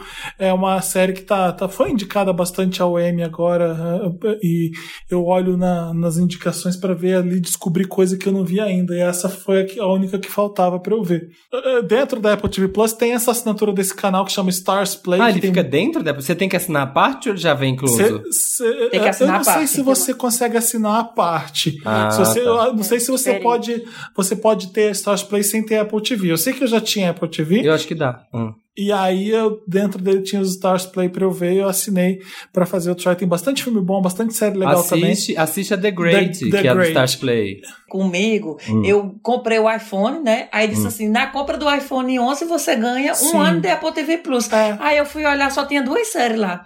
Eu digo, vai. Aí comecei a assistir uma série que o nome é Si, que é o povo que é cego Ai, não e fica dessa. andando lá no escuro. Pois é outra série que acaba com o toleto cortado no meio. Pois ela acaba, Hum. tipo assim, como se fosse um episódio normal, que você fica esperando o próximo. E o próximo nunca vem. É tipo Não esperando. Godot. Ela acaba sem, sem nexo nenhum. Tipo assim, a menina bebeu água, botou com água em cima da mesa acabou a série. E você acha que tem um próximo episódio, já tá com um ano e o episódio não saiu. A Apple não acertou ainda numa. Posso, pode ser que o humor da língua falando isso, mas o Morning Show é uma série boa da Apple TV Plus, se você quiser ver, é- é- Sim. você vai gostar. Aquela outra lá do bebê reborn, Servante. Servant, é quase legal, é, mas Mas eu assim, vou olhar. assim eu não gostei. O Morning Show você vai gostar, é uma série boa. É, tem coisas que eu gosto ali, eu fico fuçando pra achar coisa e eu ac- acabo vendo coisa boa. É, Essa- vê a The essa- Great na Stars Play, tem lá dentro também, é ótima. The eu achei Great a eu melhor série que a eu vi esse ano, é a que eu mais gostei. Mas enfim, eu tô vendo lá eu- duas, Ah. duas séries que eu vou falar rapidinho que eu vou dar Meryl. Normal People é um, é um casal que fica uh, numa cidade do interior lá da Irlanda que se conhecem no colégio. Achei bem legal a série, bem delicada, bem muito bem escrita. É, mas aí, quando eu contei que eu tava vendo, a a recepção das pessoas me falando que elas estavam chorando rios, Ah. e eu, me- eu talvez tenha me sentido uma pessoa muito insensível, porque eu não, eu não fiquei tão assim comovido com os dramas de relacionamento da série, não, sabe? Uhum. Achei bem interessante o, o- como é construído. É, é, o é- é sobre a história um primeiro grande amor deles dois, sabe? É, Uhum. E as cenas de sexo são super é, reais e não tem frescurinha, não é um romance bobinho, é, é bem inteligente, achei, achei bem legal ver mesmo. É, É porque e a tudo é de Capricórnio, Capricórnio não chora com essas coisas aí, não. É, você sabe, né? Você tá falando é porque você sabe também. não, mas eu achei uma. eh, Talvez eles no- por morarem num lugar tão frio, eles são, são exatamente muito sentimentais ao, ao- extremo, por algumas coisas que eu fico assim, precisa disso tudo, minha amiga? Ou então é É o coisa, amor, Felipe, é o amor. é coisa de primeiro amor, talvez também, né? Aham. É, E a outra série é da HBO, que eu, que eu coloquei pra ver. É, Ela tem 10 temporadas, mas você pode começar pela décima, que é a mais atual, porque a série parou um pouquinho, depois voltou. Curb Your Enthusiasm, que chama. É do, Hum. do Larry David, que, que é o criador da série, o cara que fez Seinfeld. E eu pus ali porque eu falei, ah, vou ver como é que tá, porque eu vi a quantidade de indicação ao Emmy, eu falei, vou ver como é que tá essa décima temporada.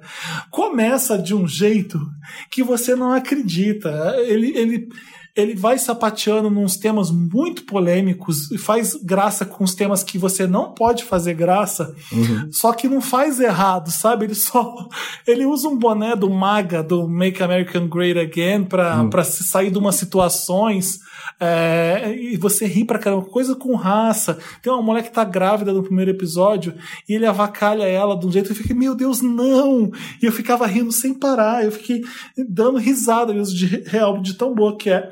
Continua muito boa, Curb Your Enthusiasm, é uma série muito boa. Então dá uma olhada lá se vocês gostam de rir. É meia hora cada episódio. Eu, eu adorei vendo e vou, vou continuar vendo pra, pra espairecer a cabeça. Bruno ama Curb Enthusiasm. É Eu falei que vai desistir, nunca vi, mas vou Às ver vezes então é- agora. Às vezes é de vou passar mal, às vezes você passa mal de rir com a, com a falta de noção dele, com a chatice dele, com a. Com as, as piadas são muito boas mesmo. É um dos grandes gênios do, do humor dos Estados Unidos, então é, não ia ser ruim mesmo de jeito nenhum. Eu vou ver. O meu É. Meryl. Ah, acabou? Tem mais. Acabei, acabei. O meu Meryl vai para o grande jogo deste fim de semana, todas as gamers jogando, o que é o Fall Guys. Todo mundo que, que joga já Olha, o jogou, que, que né? tá acontecendo? Eu, Eu, baixei eu tava querer, jogando antes do podcast, eu tava jogando. Eu vou jogar Gente, depois. o que, que é isso? Eu não sei. É um jogo que lançaram que tá de graça na PSN, quem tem PSN esse mês, e mas acho que ele também não é muito caro não. Que é tipo, é online, é tipo uma Olimpíadas do Faustão, assim, são 60 pessoas. Gincana do Silvio Santos. É uma gincanona, assim, são 60 pessoas, começa na fase, e aí você tem que fazer alguma coisa. Tipo, tem a missão de você tem que atravessar a fase, a fase é cheia de, cheia de marreta, cheia de bola caindo, ou você tem que participar de um jogo da memória lá, são até simples, assim, as tarefas. Mas a graça é que tudo te derruba, então você é muito sensível. Então você é muito humilhado no jogo, assim, e é muito bom você jogar. Eu joguei online com os meus amigos esse fim de semana, gente, e é muito engraçado. Aí você vai customizando, ganhando as coisinhas e tal, e é um vício, porque você, você quer ir mais uma vez, você quer não, agora, agora eu vou conseguir, agora eu vou conseguir essa merda aqui. E Eu, passei eu, o só passei semana. de, eu só passei de três fases, não consegui mais Sério? isso. Eu já ganhei uma vez, tu Você acredita? conseguiu uma, nunca consegui ganhar uma Consegui o primeiro inteira. lugar uma vez. Depois de muito grito, de muito choro, eu consegui. Porque você acha que é um jogo que vai desestressar, mas ele é pior que qualquer outro jogo que já A existiu. primeira vez que eu joguei, eu tava tremendo, assim, no final, uma hora. Quando eu desliguei o videogame, minha mão tava tremendo, assim, ó, sabe? Porque, tipo, de tensão. Como é que você decorou o seu bonequinho? O meu, o meu ele é laranja e e- é laranja e azul e tem várias várias cruzes nele inteiro. Eu sou bem, De eu sou Felipe bem, Cruz. É a eu sou, Madonna. eu sou bem É. cool. Eu comprei, tô muito feliz que eu comprei a caríssima roupinha de ninja. Agora eu tenho uma roupinha de ninja, o pé de lobisomem e eu- a cor eu comprei uma cor que é preto e vinil, assim. Ai, que é meio cinza e vinil. Eu gosto de Eu ficar, não compro, eu gosto de eu ficar não segurando as de pessoas jogo, pra não. atrapalhar É o jogo, que me delas. Não, mas é compra com o dinheiro que você ganha no jogo, né? Ah, pensei que era com, porque tem umas que é pra comprar com dinheiro mesmo. né? Eu digo, Não, não. não, com o dinheiro do jogo. Não, eu, eu, eu não sabia que tava nessa moda, nessa febre. Eu vi lá e eu falei, ah, vou baixar pra ver como é que é. Eu- O jogo besta é comigo mesmo, mas aí eu falei, que legal que é jogar isso aqui. Menina, a internet está assim, ó. Ai, parada. aquele, aquele do time que você fica no time vermelho, você tem que pegar a bola pra jogar no, no- no seu canto. Eu, eu fiquei, eu fiquei Horrível. apa- apaixonado Tem um por que você tem que tem, tem rouba bandeira, que todo mundo É. tem rabinha, você tem que roubar o rabo do outro. Ô Marina, eu vi o Leandro jogando Last of Us, eu fiquei tão empolgado porque eu queria estar jogando pela primeira vez também. Fiquei me A gente tava jogando, a gente fez final de semana dos jogos. Então, noite de sábado e domingo a gente ficou jogando aqui.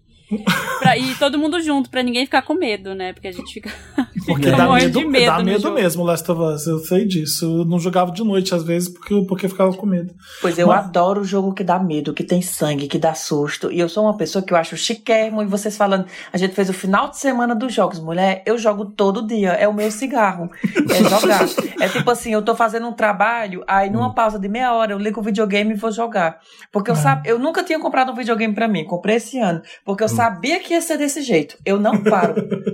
Mas é bom, é, ajuda a mente mesmo. É, é, pra mim é escape total. eu gosto. adoraria jogar toda hora, mas só não, não tô conseguindo por questão de tempo mesmo. Mas Ai. eu comprei o Animal Crossing, viu, Dantas, que tá ouvindo aí. Vou visitar sua ilha em breve. Ai, gente, é nunca o- peguei a pira do Animal Crossing. Eu adoro, porque é um jogo que você não morre, é um jogo que você não se estressa, é um jogo que tá sempre lá.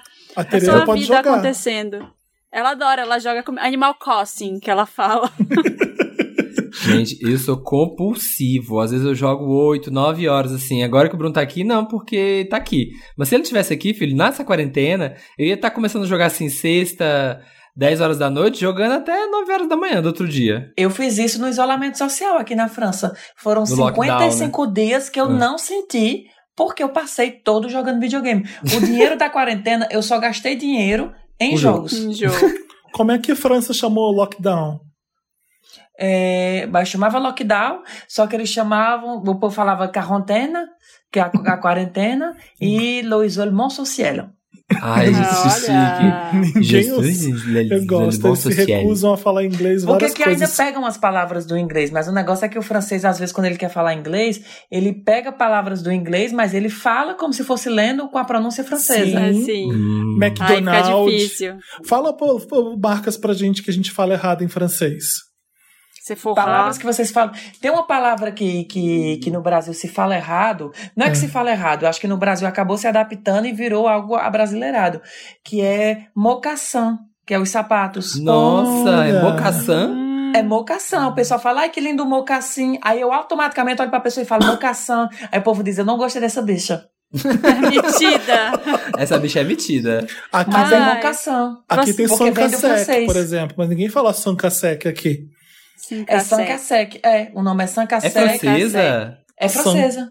Não é Gente. Sankasek, Porque é Sankasek. Sankasek quer dizer, eu não sei explicar direito, mas eu já ouvi falar, é uma expressão tipo um duplo sentido que funciona muito aqui na França. Mas no Brasil não, mas é a mesma marca, entendeu? Ah, que faz sentido nenhum. Que, faz, que é tipo, ai, seca rápido. 5 segundos e seca. É. Eu gosto É, mas não é isso. É, é tipo, tem, tem uma outra história aí, do, do próximo eu trago o significado. Vou pesquisar. Gente. E aquela loja de material de construção que, que é Leroy fran- Merlin. Né? Leroy Merlin. Eu pensei que Leroy fosse- Merlin. Eu Leroy. pensei que fosse Mas eu Leroy. acho certo se falar Leroy Merlin, porque querendo ou não, tem uma pronunciação abrasileirada. O importante é o povo estar entendendo. Eu sei, Mas eu tô as aqui só palavras brincando. tipo não acho que tem que falar direito, não. Mocassin, eu não vou mentir que mexe comigo. Quando o povo fala mocassim, eu fico assim, com a vontade de corrigir, fica na ponta da minha língua. É só não usar. joga fora. Essa- Se você tiver vocação, joga fora. Jogar fora é Exatamente. É. É que nem champanhe, porque, por exemplo, uma coisa que eu descobri na França, que eu acho que vocês sabem, se não souberem, vão fingir que sabem. Ah. Que é tipo assim. Só pode chamar de champanhe se foi Na região. feito na, Na região, de região de Champagne, na Champagne. França. Sim, porque sim. Champagne é uma região daqui. Então, se não, é espumante. Eu digo, Sim. eu venho de uma cultura que a gente pega cidra cereza e chama de champanhe. Eu digo, Sim. meu amor, você que lute. Pra mim é, tô nem aí, O foda-se. francês quer morrer. É, Tá, O meu? Meryl, eu, eu não dei esse Meryl semana passada porque a gente tava enaltecendo a Beyoncé, mas eu vou dar o Meryl pra Rihanna. Porque, Ah. gente, aquelas fotos que ela fez pra Harper's Bazaar são maravilhosas.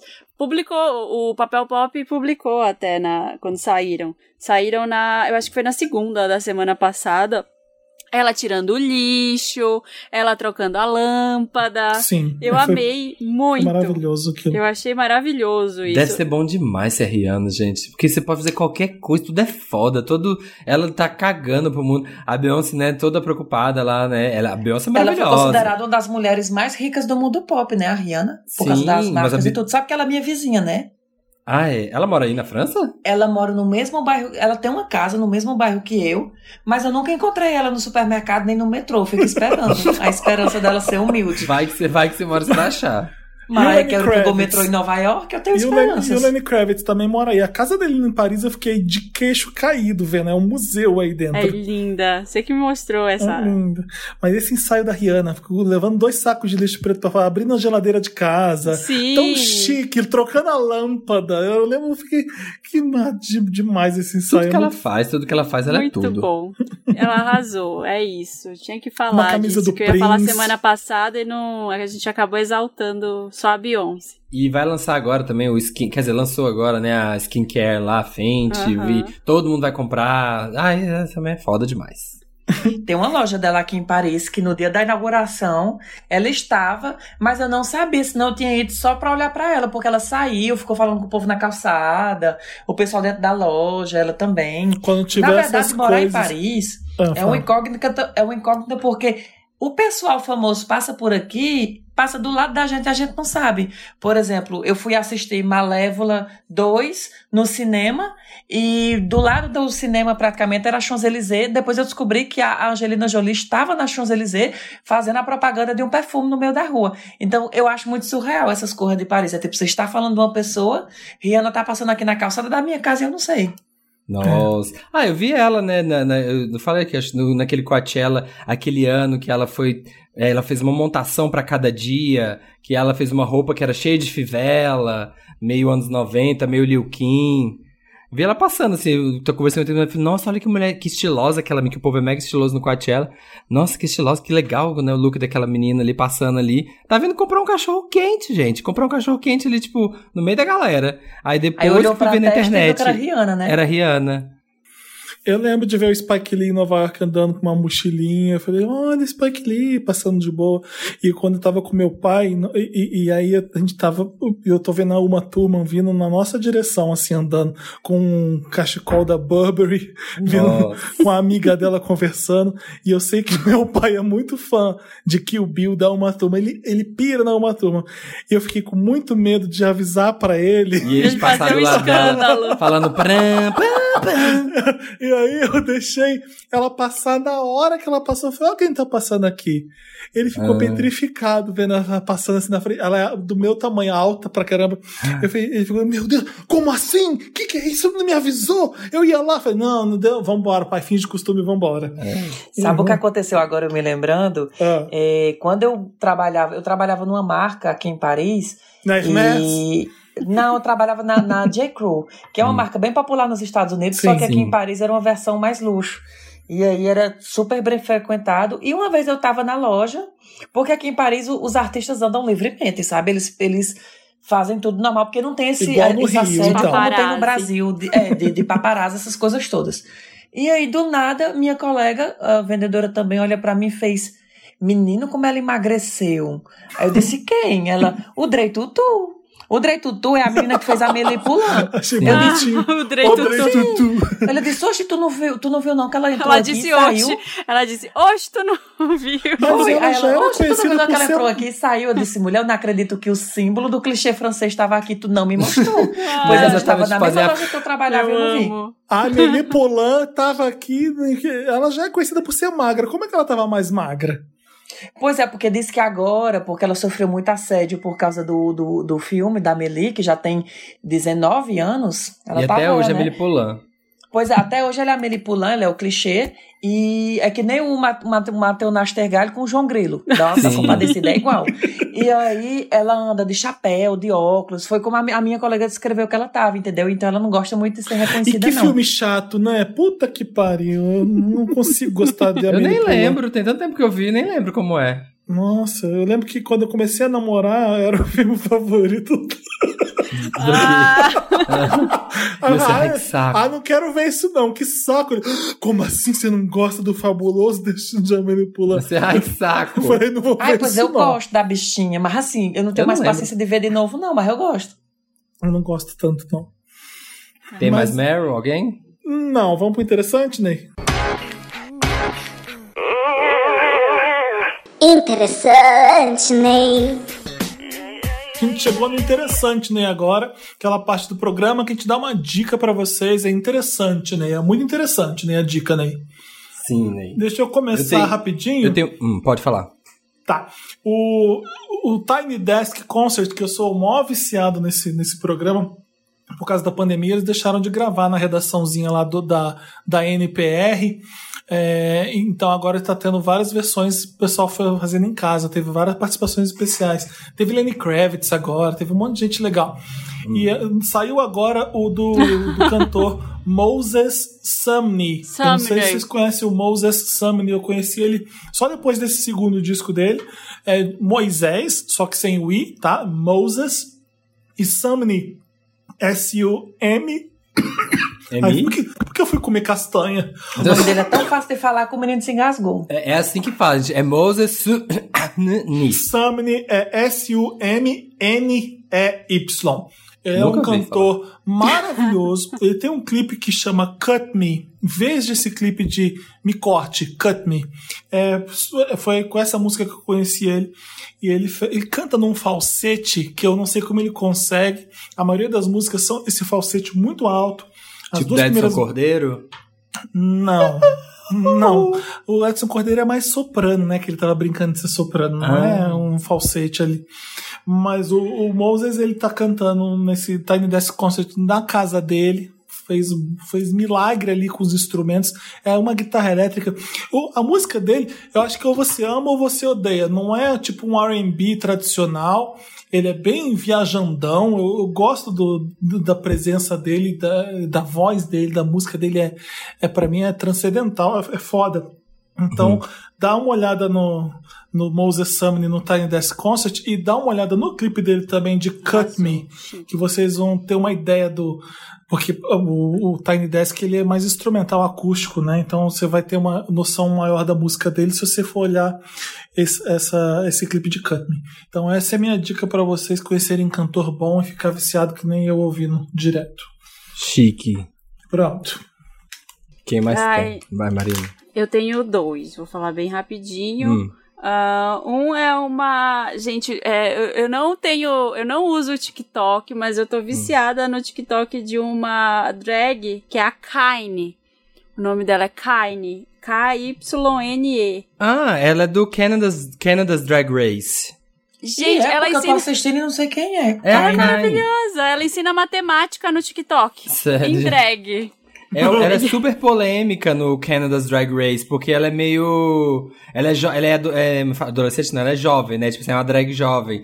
Então ela é aquelas que chega toda cheia de si, assim, já se achando a RuPaul no programa. Mas ela é boa, ela se monta bem. Ah, eu sei quem é, eu não gosto dela, não. é, Ah, é aquela que na primeira semana tava com as é. bolas caindo, com a roupa caindo de bola. Porque ela, ela subiu muito pra cabeça dela, mas Sim. ela é boa. É. Gente, mas no, É. no TikTok eu sei, não sei, não vi Eu nunca ela. vi o no- TikTok dela, é no bom? Drag- Ela ensina matemática.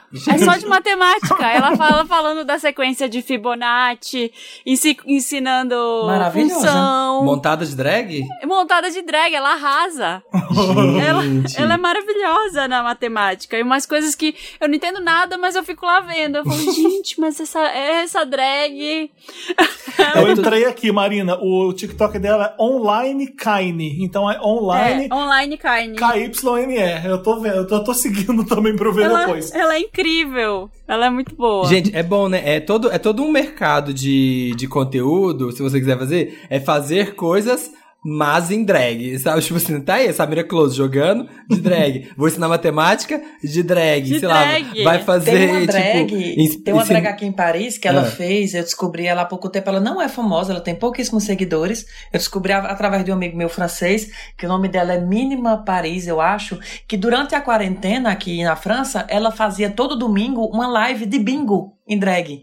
Ah, então ela fazia, ela e a amiga dela ficavam as duas na live, aí tinha sempre o tema, aí tipo, o tema era Halloween, aí ela fazia de drag de bruxa e a outra de drag de abóbora. E ela Nossa. ficava 48. 57, sabe? Assim, e ela falava em várias línguas, espanhol, italiano, inglês ao mesmo tempo, como se fosse tipo num bingo de velhinho mesmo. Gente, que tudo. É isso aí, gente, é o filão. Faça coisas em drag. Em drag. E que não sejam coisas que você espera de uma drag. Sim, que é sim. bater o cabelo, fazer um lip sync. É, é, ser engraçada, tipo, você está ensinando matemática. ensinar sobre investimento, sabe? Sobre bolsa, renda fixa, em drag. Tá aí, gente. Tem, o filão tá aí. Quer, quer crescer na internet? Tá aí, ó. Sim. E o outro é um podcast da Luísa Marilac, da Nana Queiroz, do Dantas, Ah, é o- é o editor. Maravilhoso, chama A Mana e a Mona. É muito legal porque elas discutem questões de gênero, é pra falar sobre feminilidades de mulheres trans, mulheres cis, mulheres que menstruam, que não menstruam, todos os tipos de mulher. O episódio mais recente está falando sobre cirurgia de readequação genital. Então é muito interessante porque, assim, é um, é um assunto que a gente tem muita, muita coisa é, ao redor que a gente não sabe, né? Como é que é? Dói pra fazer? Como é que é depois? E que muita gente tem isso mistificado e elas falam abertamente, sabe? Assim, elas conversaram com a Ariadna. É muito legal, assim, o podcast. Eu tô adorando. Onde que tem pra ouvir? Em todo lugar? Ou é da Tem, Aurélio? tá, é Ah. da Aurelo, é exclusivo Ah. na Aurelo, então tá lá a cada 15 dias. Mas tá muito legal, gente. Tá demais, assim. Depois procurem. É, a Mana e a Mona na Aurelo é muito bom. assim, Ai, eu tô a, a adorando. Luísa é demais, eu adoro ela, ela é muito querida. Nossa, e a, e a Nana é a jornalista que escreveu o livro com ela. Sim, ela sim. contava pra Nana e ela escrevia. Então elas são, elas têm uma sintonia muito boa, assim, uma fala, outra completa. Uhum. É, tá bem legal, assim, tá um conteúdo muito divertido, muito rico e muito bom para as pessoas aprenderem. Tipo isso que a gente falou do Lotus, da, da Marília Mendonça. Uhum. Eu acho que todo mundo deveria ouvir esse tipo de conversa para tentar entender mais desse universo. Que ótimo. massa. Máximo. O meu interessante, Ney, é... Fala, Samir, que depois eu vou fazer uma menção honrosa para o meu interessante, eu esqueci. Mas fala, fala você primeiro, que depois eu faço uma menção honrosa no interessante, né? Vai. Pode fazer, pode falar. Eu fiquei eh, viciado numa versão que a, a drag queen, a gente chama de drag queen, e eu Hum. lembrei da Kika Boom. Não sei se vocês seguem Sim, sim, a, a sim. Kika Boom no Instagram. É Kika K-I-K-A e Boom com dois Os. Então. Kika Boom, segue a Kika Boom no Instagram, porque ela fez, ela pegou Menina Veneno do Rich. É do. Rich, né? Menina Veneno! E fez uma versão pra Pablo Vittar, homenageando a Pablo, que era calcinha da Pablo, socada no rabo. Eu- e eu fiquei cantando aquilo um final de semana inteiro. A gente tem que chamar o Rafael, eu conheço o Aqui Cabum, desde que ele compunha as músicas para um monte de gente, o Rafael Stefanini.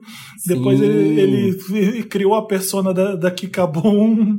Então eu morri de rir. E ele é uma pessoa super engraçada. Vamos chamar ele para um dia conversar com a gente, que a gente vai dar boa risada, boas risadas também, porque ele é, Verdade, é, né? é palhaço. A Kika- A Kikabum é palhaça. Sim, ela é muito palhaçona, eu amo, sou legal, amo. Então sigam ela lá pra ouvir a versão dela de calcinha da Pablo socada no rabo. Nossa, viralizou super, vi pra todo lado Super vídeo. poético. Não, É. e ficava usando o grave, calcinha da Pablo. socada no rabo. Vai, fala. Samir. Meu interessante né, é um filme que ele não é novo, é de 2014, mas tem na Prime Video. Não sei se vocês já assistiram, que chama O que Fazemos nas Sombras. Já ouviram Ah, falar? não Já ouvi falar, curta, mas eu Samir? nunca assisti. Hã? Não, Eu não. curta.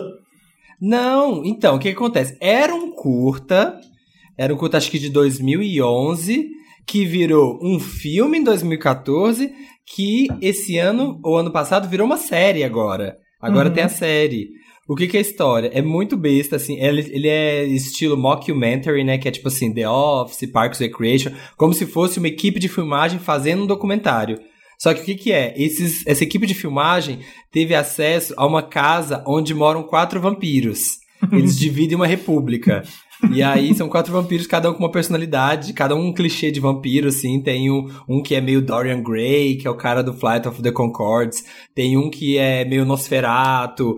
Aí tem o outro que é tipo todo Zé Ruelazão, assim. E é essa equipe acompanhando o dia a dia desses quatro vampiros, assim. E é, gente, é muito, muito. Como é que vê? muito- Hã? Como é que vê? É no Prime Video, na Amazon Prime ah, tá. Video. Você falou da.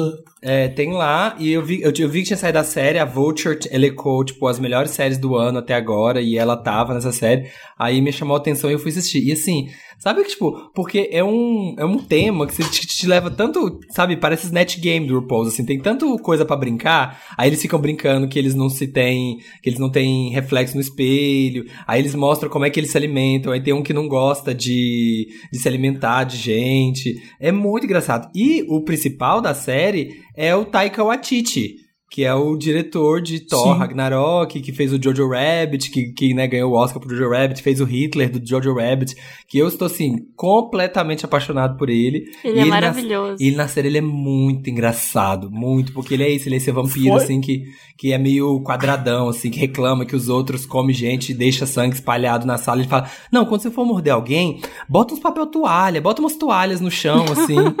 gente, é muito engraçado, vale muito a pena. Foi uma das grandes surpresas dessa, dessas indicações do Emmy, a quantidade de indicação que, que teve. O What We Do in the Shadows. Um monte. Sim, sim, tá, tá Teve mundo melhor comédia, o melhor. Acho que três episódios ficaram concorrendo, melhor é, roteiro de comédia. Não, e aí tem uma menina, que tem uma menina. É muito, porque assim, tem, os personagens são muito bons. Aí tem uma mulher que ela quer ser vampira. E aí o cara prometeu pra ela que ele vai morder ela. Só que até ele morder ela, ela tem que ser em- empregada dele e fazer tudo que ele quer.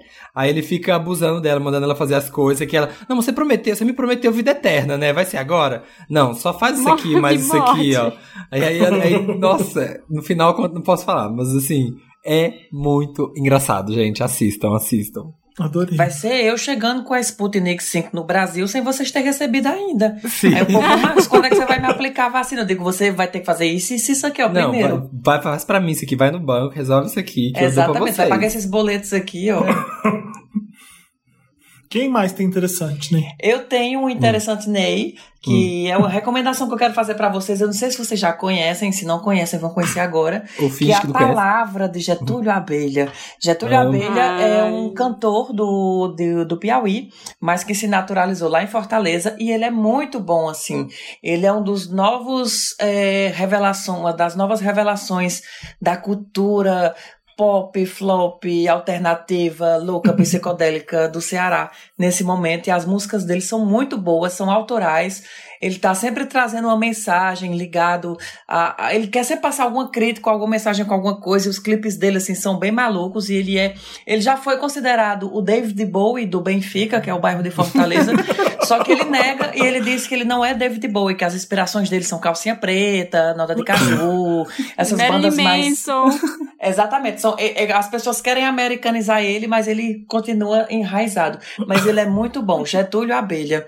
É, Ele é- é uma. Ele é Samir demais. e Marina conhecem ele. A, A gente fez um A job, gente, né? via- é, a gente foi pra Goiânia com ele. A fazer gente um job. passou uma semana. E a gente, assim, e o Getúlio é uma pessoa, aquele meme da Leona vingativa, é uma palhaçada, é uma palhaçada, mas quando você para pra pensar, ó, porque ele é uma pessoa completamente despirocada e você acha que você não leva a sério. Só que ele canta bem. Ele canta, e ele comanda. Ele, com- a gente lembra, a gente assistindo o show dele, e assim, ele faz o povo prestar atenção nele, sabe? E, tipo assim, é impressionante, é uma coisa. É que você não sabe se o show dele é um show, é um show performance, é só uma performance, é um happening, o que é que tá acontecendo ali, sabe? Se é uma intervenção artística, porque é uma mistura. Você, por exemplo, ele pega, ah, da vez que eu vi o show dele em Fortaleza, ele pega dois dançarinos super POC, dançando uma música de forró que tecnicamente seria super hétero, e fazendo um- uns passos de voguing, sabe assim? Tem a música dele, Vogue Bike, amo, gente. Ele lançou um clipe agora, recentemente. Ai, é sinal sim. fechado, Isso, sinal maravilhoso. fechado. Nossa, puta produção, com uma mansão. E Ele é demais, a gente tem que trazer ele no Wanda, é, aliás. Ele põe um show, o Getúlio. Põe o show. Arrasou. É, exatamente. Se Super. vocês trouxerem no Wanda, ele ainda canta. E Sim. tem uma segunda indicação que eu queria fazer, que agora eu quero Faz. vender meu peixe, que é o podcast Os Reis da Cultura Inútil, que é um podcast que eu tenho, juntamente com o Vladson e o Jaime, o Vladson em Fortaleza, o Jaime em Lisboa.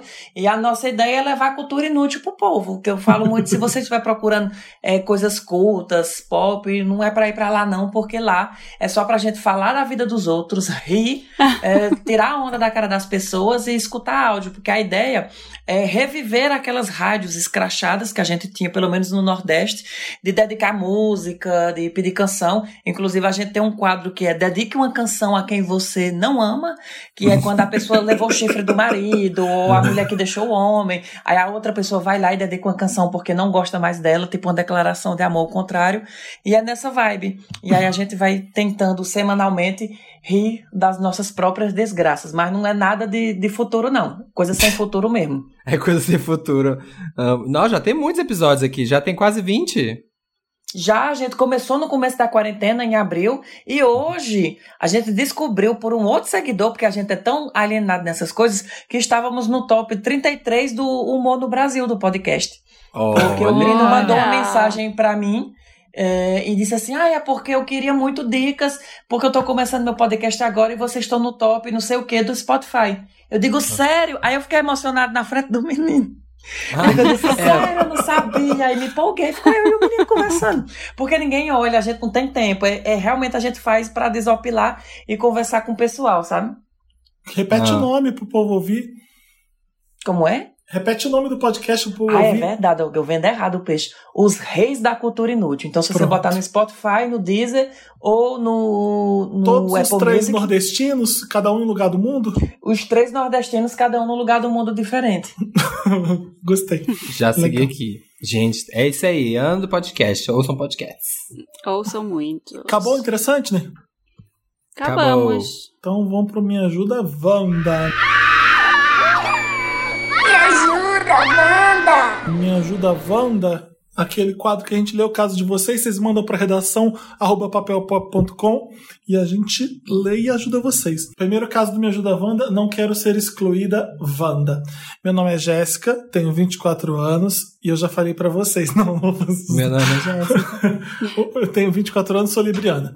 Tem um grande problema que se arrasta há anos. Sou uma pessoa muito antissocial. De- de- se arrasta há 24 anos, ou 20. né? Desde que me entendo por gente, comecei a trabalhar com 16 anos e achei que iria melhorar conforme os anos, mas infelizmente não. Só me deixa mais seletiva. Não gosto de muitos contatos, tanto físico quanto social. Faço estágio em uma grande empresa e no meu setor todos são amigos, entre aspas, Hum. ao ponto de conhecer familiares. Já recusei almoço, já recusei barzinho, já recusei hamburgada, ai que, que- crime, na casa de alguns deles, e já não me convidam mais por saber que eu não vou mesmo. Antes de mim, tinha uma outra estagiária que fazia tudo isso, era muito próxima, a ponto de chegar chorando e contar os problemas das, das vidas familia- da vida familiar dela. Ai, Quando- detesto. Quando, quando comecei o estágio, ela se aproximou muito de mim. Contei pra ela que sou casada com uma mulher e, e um resuminho da minha vida. Isso foi um en- isso foi um erro enorme, porque ela acabou contando pra todo mundo do setor e agora eu virei o enigma do setor. Como assim o enigma? O enigma. Ai.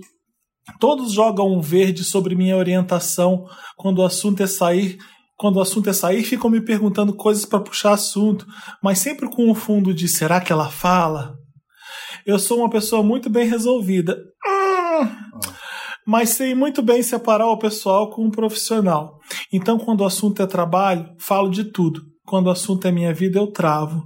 Me ajuda, Wanda, como ser legal no ambiente profissional, sem falar da minha vida, e como posso mudar um pouco esse meu jeito antissocial. Hum. Primeiro, eu acho que você não tem que mudar seu jeito, assim. Não é uma questão de você estar falando que é uma situação de trabalho, não é que você tem que ser a que nem a outra, ser a que leva o problema da vida, que mostra a foto do cachorrinho, que bota, enche de porta-retrato, sabe, na mesa. Aquela, eu sou, eu sou que nem você, eu sou aquela pessoa que sempre detestou levar a vida pessoal pro trabalho. Nunca levei foto de, de pai, de mãe, de família, colocar coisas assim. Nunca quis, ai, vou levar aqui muitas coisas pra personalizar o meu espaço, transformar minha segunda casa. Eu sou da pessoa que assim, trabalho é trabalho, chegava, trabalhava, também não abria muito minha vida pessoal, mas me divertia, sempre me diverti no escritório, assim, nos escritórios que eu trabalhei, sabe? Você pode, não quer dizer que pra você ser uma pessoa é, divertida, acessível, legal, entrosado com as pessoas, você tem que falar da sua vida necessariamente. Você pode, ah, brincar com uma situação, de uma coisa que aconteceu no trabalho, comentar uma coisa mais global, sei lá, uma série que você viu. Você não precisa, sabe, abrir a sua vida, mas você pode engajar com as pessoas sem ter que falar disso, assim, eu acho. Cria um personagem drag, né? Tipo assim, cria uma persona Chega de drag. E conta para as pessoas só o que você quer mostrar, porque se elas não vão chegar aí na sua casa e ver sua vida, você pode criar a vida que você quer mostrar, não é mentir. Mas ocultar algumas coisas. Pense pelo lado positivo. O fato de você ser tão isolada, você já está automaticamente com a Sputnik, com a, com a Sputnik 5. Você está imunizada do corona. Sim, aqui, ó. Já tá aqui, ó. Tranquila. E tá Eu tava- super na moda hoje ser igual a você. Tá super usando. Eu comecei a ler o caso sem entender qual era, o- qual era o problema, porque parece que ela tá super bem Ela com não essa... quer ser a chatona do escritório. Tipo assim, ela tá de boa com a situação dela, mas ela não quer ser a chatona. Não, Ela eu, vê- eu, eu acho que ali eu já eu percebi talvez o problema no seguinte. Hum. Ela tá incomodada porque não quer ninguém se metendo na vida dela. Então ela acaba sendo essa pessoa antissocial porque ela tem medo do que o povo possa falar da vida dela. Eu acho que ela não quis Ah, assumir sim. esse medo Eu acho aqui, que é isso também. esse Sim. receio aqui dela. Por quê? É, por que, que você é assim? Porque, que, porque no final ela entrega o problema que é eu tenho uma namorada, é, Hum. sou uma pessoa muito bem resolvida, mas sei, mas sei muito bem separar o pessoal com o profissional. Ela acho que ela sente um pouco de medo de dela ser julgada. Ela, às vezes ela tem vergonha, às vezes ela tem eh, medo de, Sim. de falar da namorada, às vezes ela, ela ultra protege essa relação que ela tem e a vida dela, porque ela realmente não quer.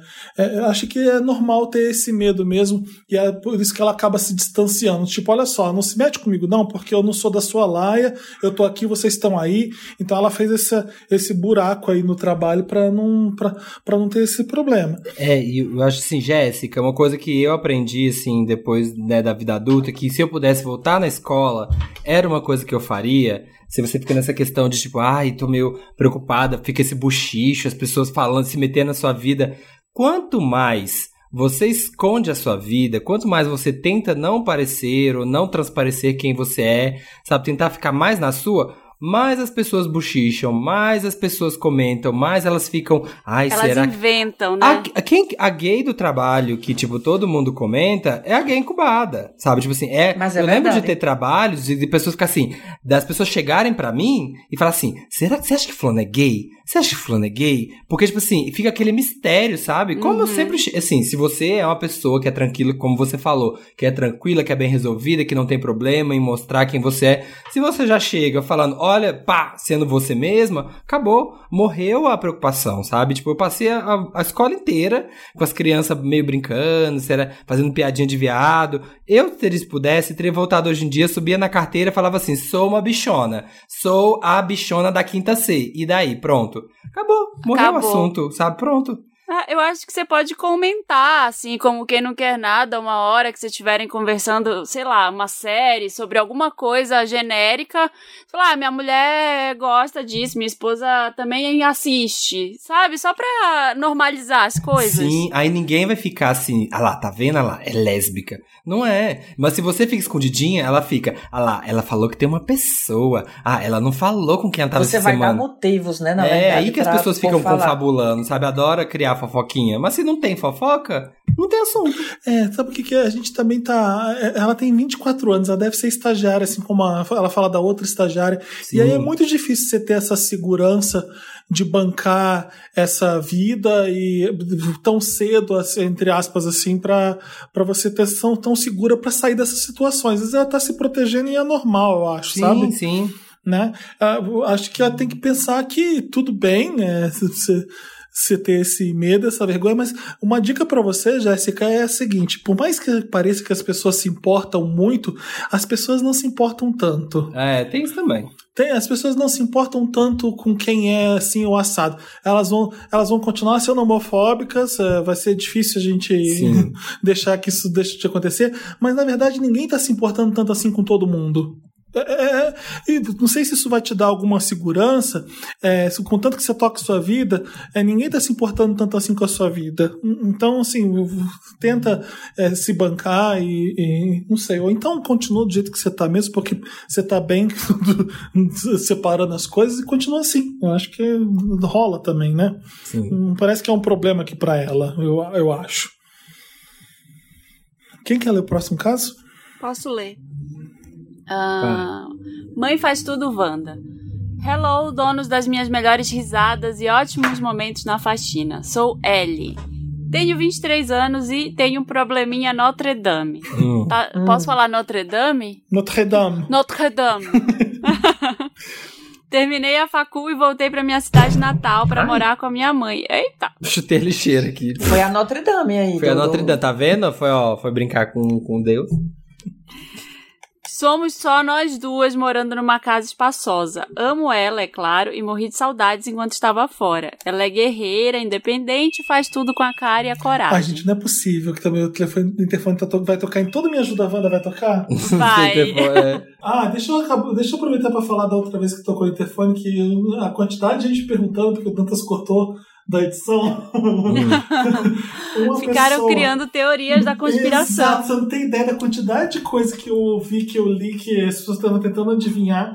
É, uma menina que é Vander, que um parente dela mora aqui no prédio, Ah. e ela mostrou a minha Meu foto pra esse parente que mora aqui. E falou, ele mora aí com você, nesse Com prédio. você. Aí, essa, essa pessoa que mora aqui no prédio foi na portaria, mostrou minha foto pro porteiro e falou: Ah, ele mora lá no, no apartamento tal. E ele interfonou aqui pra conversar comigo, pra saber o que é podcast. Me conta aí que a gente não sabe o que é. Ela me falou que você é Oh, que famoso. Mentira! Ai. Aí tá achando ao global, ao global. Aí eu tava gravando, falei, moça, eu tô gravando agora o podcast, então não posso conversar, mas a gente conversa depois. E foi isso que aconteceu, nada demais. Bem aleatório. E agora foi uma, um, um mimo que eu deixei ali pra higienizar. Mas enfim. Tá, o que aconteceu com a, com a mãe e com a filha? Acontece que a minha mãe é do tipo super protetora e metida a sabichona. Vive fazendo tudo pra mim e me impossibilitando de ter meu espaço e ajudar nas tarefas também. Ela se sente na obrigação de fazer tudo pra mim, fazer as tarefas de casa, comida, Puts, lavar roupa e tudo mais. Sempre que eu tento fazer algo, ela já foi lá e fez. Se eu conseguir me adiantar, acordar às sete da manhã e fazer as tarefas antes dela, ela diz que não está bem feito. Hum, Eu sou professora e tenho ficado muito atarefada com as aulas online durante essa quarentena. Então, até que preciso de ajuda mesmo, pois não consigo dar conta de cuidar de tudo sozinha.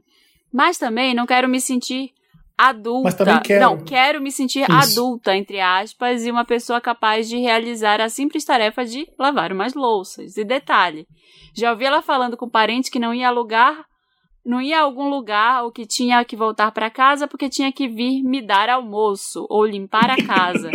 Mesmo eu já deixando claro várias vezes que não quero ela fazendo nada disso, que é para ela viver a vida dela que eu me viro. Enfim, sei que ela quer me ajudar e faz isso tudo de coração, mas me sinto tolhida, como se eu fosse uma incapaz ou uma criança.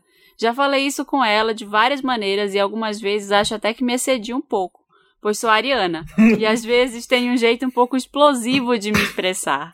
Não quero parecer ingrata ou magoar ela, mas também não dá para eu não me sentir à vontade onde eu moro. E aí, Mouris, estou sendo ingrata? Sim. Como lidar com essa situation?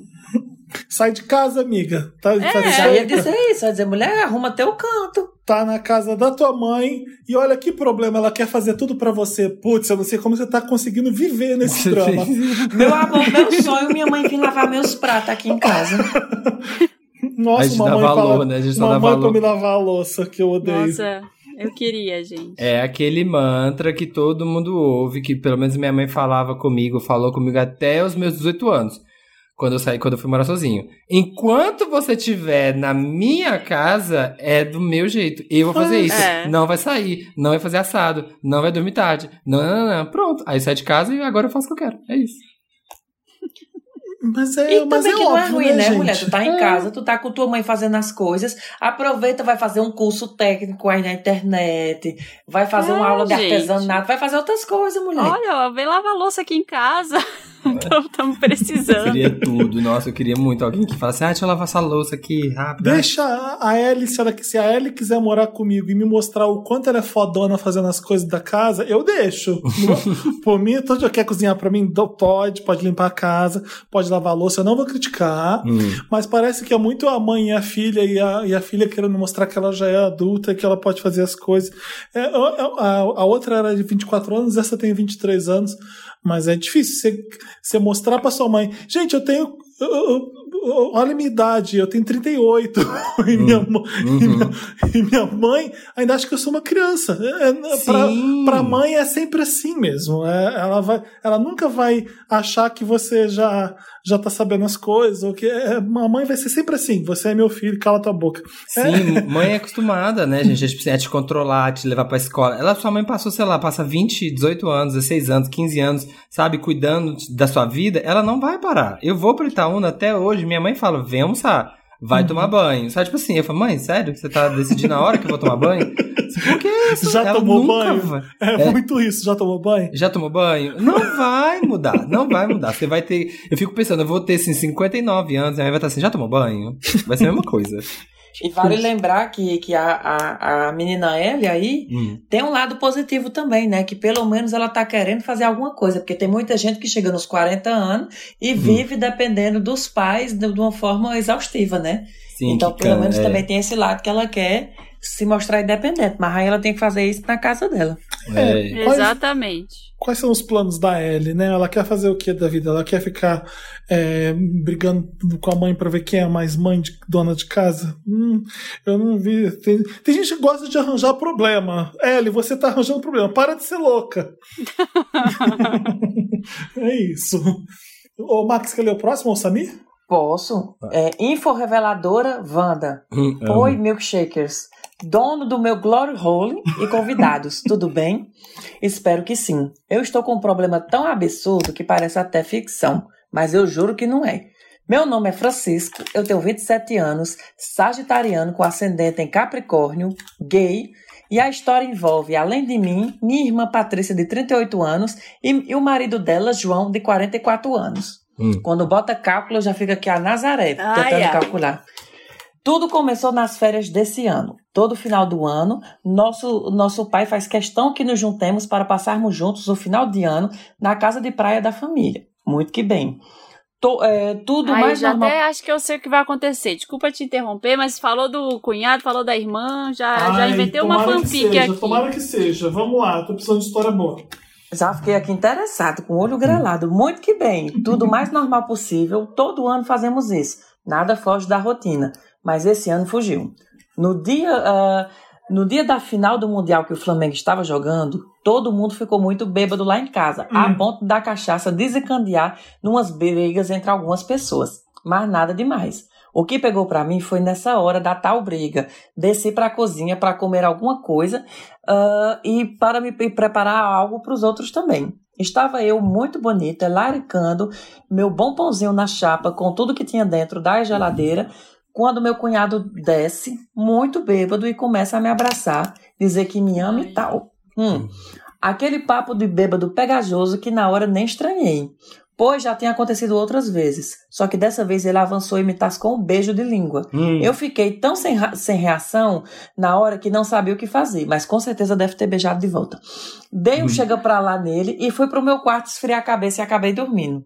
No outro dia, a, a, aquelas caras de ressaca pela casa, mas nenhuma conversava sobre o assunto, ah, sobre o assunto surgiu. Mas nenhuma conversa surgiu isso.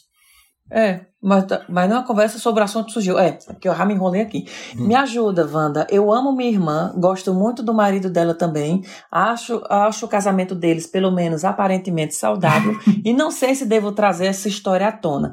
Devo, ah, devo eu ter essa conversa super desconfortável com a minha irmã sobre o marido dela ter avançado em mim? E a problemática dele, hétero, casado, três filhos, ter avançado numa gay, será que conta? Claro que conta. Será que vão me levar a sério em relação a ele? Será se vale a pena, afinal? Ou eu deixo quieto e a vida que segue e eu que luto com o peso na consciência que essa história me traz?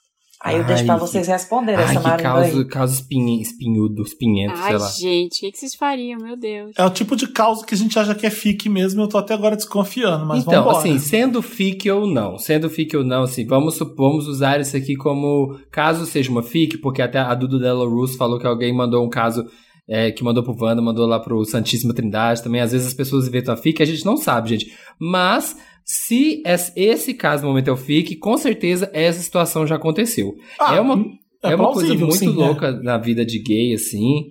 É, E que- comum até. é, é muito comum, acontece essas coisas, sabe? Ao longo da vida a gente passa por essas de tipo, sabe? Uma pessoa que até então pra você é hétero, de repente ela você começa a suspeitar que ela é gay, começa, você começa a ter essa dúvida, você começa a, a se perguntar se ela tá dando em cima de você, ou ela dá em cima de você, sabe? Eu já fiquei com caras na faculdade que hoje estão super casados, que tem coisa, e eu não sei se ele era gay ou se estava experimentando, sei lá. É uma coisa que acontece na nossa vida. Então eu acho muito complexo isso aí. E eu não sei o que, que eu faria, sabe? Se eu ia querer contar, tipo, tentar ajudar a irmã, mas ao mesmo tempo, se esse cara é incubado assim, ele vai negar até a morte, sabe? Não, é tipo assim, se o relacionamento tá super. Eu vou, vou, vou criar aqui uma outra ficção também na minha cabeça. Porque vamos supor, às vezes, quando você tá bebo, você faz coisas que você sentia vontade e nunca fez. Quebra aquela barreira do, do da timidez. Uh, não diretamente isso quer dizer que o fato dele ter avançado no, no menino bêbado quer dizer que ele vá atrás de outros meninos na rua por exemplo. Então vamos supor, partir do princípio que ele é bissexual. Então ele atira por dois lados. Então, se ele tem um casamento super saudável, o que, o que é normal quando você está numa relação é você ter atração por outras pessoas. Que é uma coisa que, que acontece. Só que a diferença é que ele, bêbado, ele Avançou. acabou dando um Ele passo a foi. mais. E a diferença é que foi, ele era casado com a mulher e deu um passo a mais com o homem. Isso eu tô tentando amenizar a história, passar Imagina- o pano. Ninguém- Imagina, gente. Ah, diga. Ninguém vai falar o que tá preso na minha garganta. Pra... Que tá traindo, que tá traindo a irmã? Não, pô? não, não, não, não. Como é que você me agarra e me dá um beijo de língua? Se- Ah, tá. É, esse- Ah. é, sim, sim. Porque tá- assim- cê- Ah, ele pode ter enfiado a língua Tá, na, na é, pode boca ser- dele. Mas não vou- foi Ah, isso que a gente. possível. Mas não foi isso que. Olha, ele tentou me beijar. eu- Quando, quando isso acontece, ele tentou me beijar. Agora, me deu um beijo de língua. É, sim. A língua aconteceu, entendeu? Sim. É por isso que eu disse, ser. beijou de volta. Ele enfiou Beijou a de língua volta. na minha boca, eu, eu aceitaria melhor eh, esse relato. Ele, ele me pegou e enfiou a língua na minha boca querendo Uhum. me beijar. Acho que dá pra entender, porque você ficou com susto. Agora, o que, que você fez na hora? Quando você, quando você vê uma pessoa se aproximar de você, você não, você não Sim. afasta? Não, Como gente, assim? isso- ele isso- veio e me deu um beijo de língua. É, eu quando- fiquei meio assim com, com essa história, sabe? Quando, do- quando dois não quer, um não beija, não. Não tem essa, não. Exato. Você, na hora se assusta, você não deixa nem a língua entrar, gente. É, só- Você vira, você sai com- pra trás, você. você é. Aí, O quão perto tava, já, ali se agarrando, você já não percebe que aquilo pode acontecer? Eu tô culpando você mesmo que escreveu a Sim. história pra gente. Ai, credo, eu não. Mas é verdade, porque as, as, as bichas vêm fazer a bicha Ai, gente, morta. Ele pode ter é, escrito, sei lá, não sei, não sei. Eu, ó, não, não, sei o grande não. culpado Vai que ele história ficou com é. vontade O- e só o não marido, fez porque era o marido da irmã. Sim. O marido não podia ter feito isso. Vamos, não tô culpando a vítima, não, tá? É, sim. Mas é, existe uma parcela de culpa que, que você podia ter evitado, talvez, para não ter causado tanto problema. Sabe quando você vê o problema vindo, você desvia? Sim. É, é- é- é o que eu faria, no caso.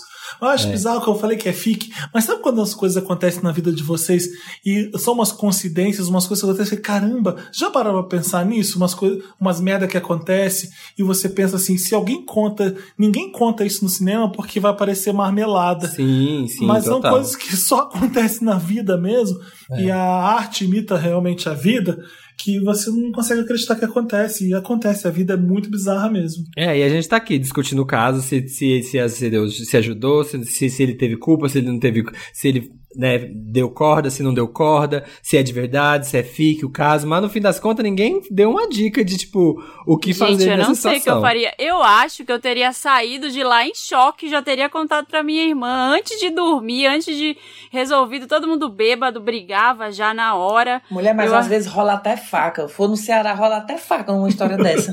É, eu, se eu, não, se eu não tivesse contado na hora, se eu não tivesse feito a cena na hora, eu não ia mais contar nunca mais. E- Ia ser eu 8 ou também. 80 no Eu meu também. caso. E Ou levar eu aquilo ia contar consigo, na né? hora ou eu ia me guardar.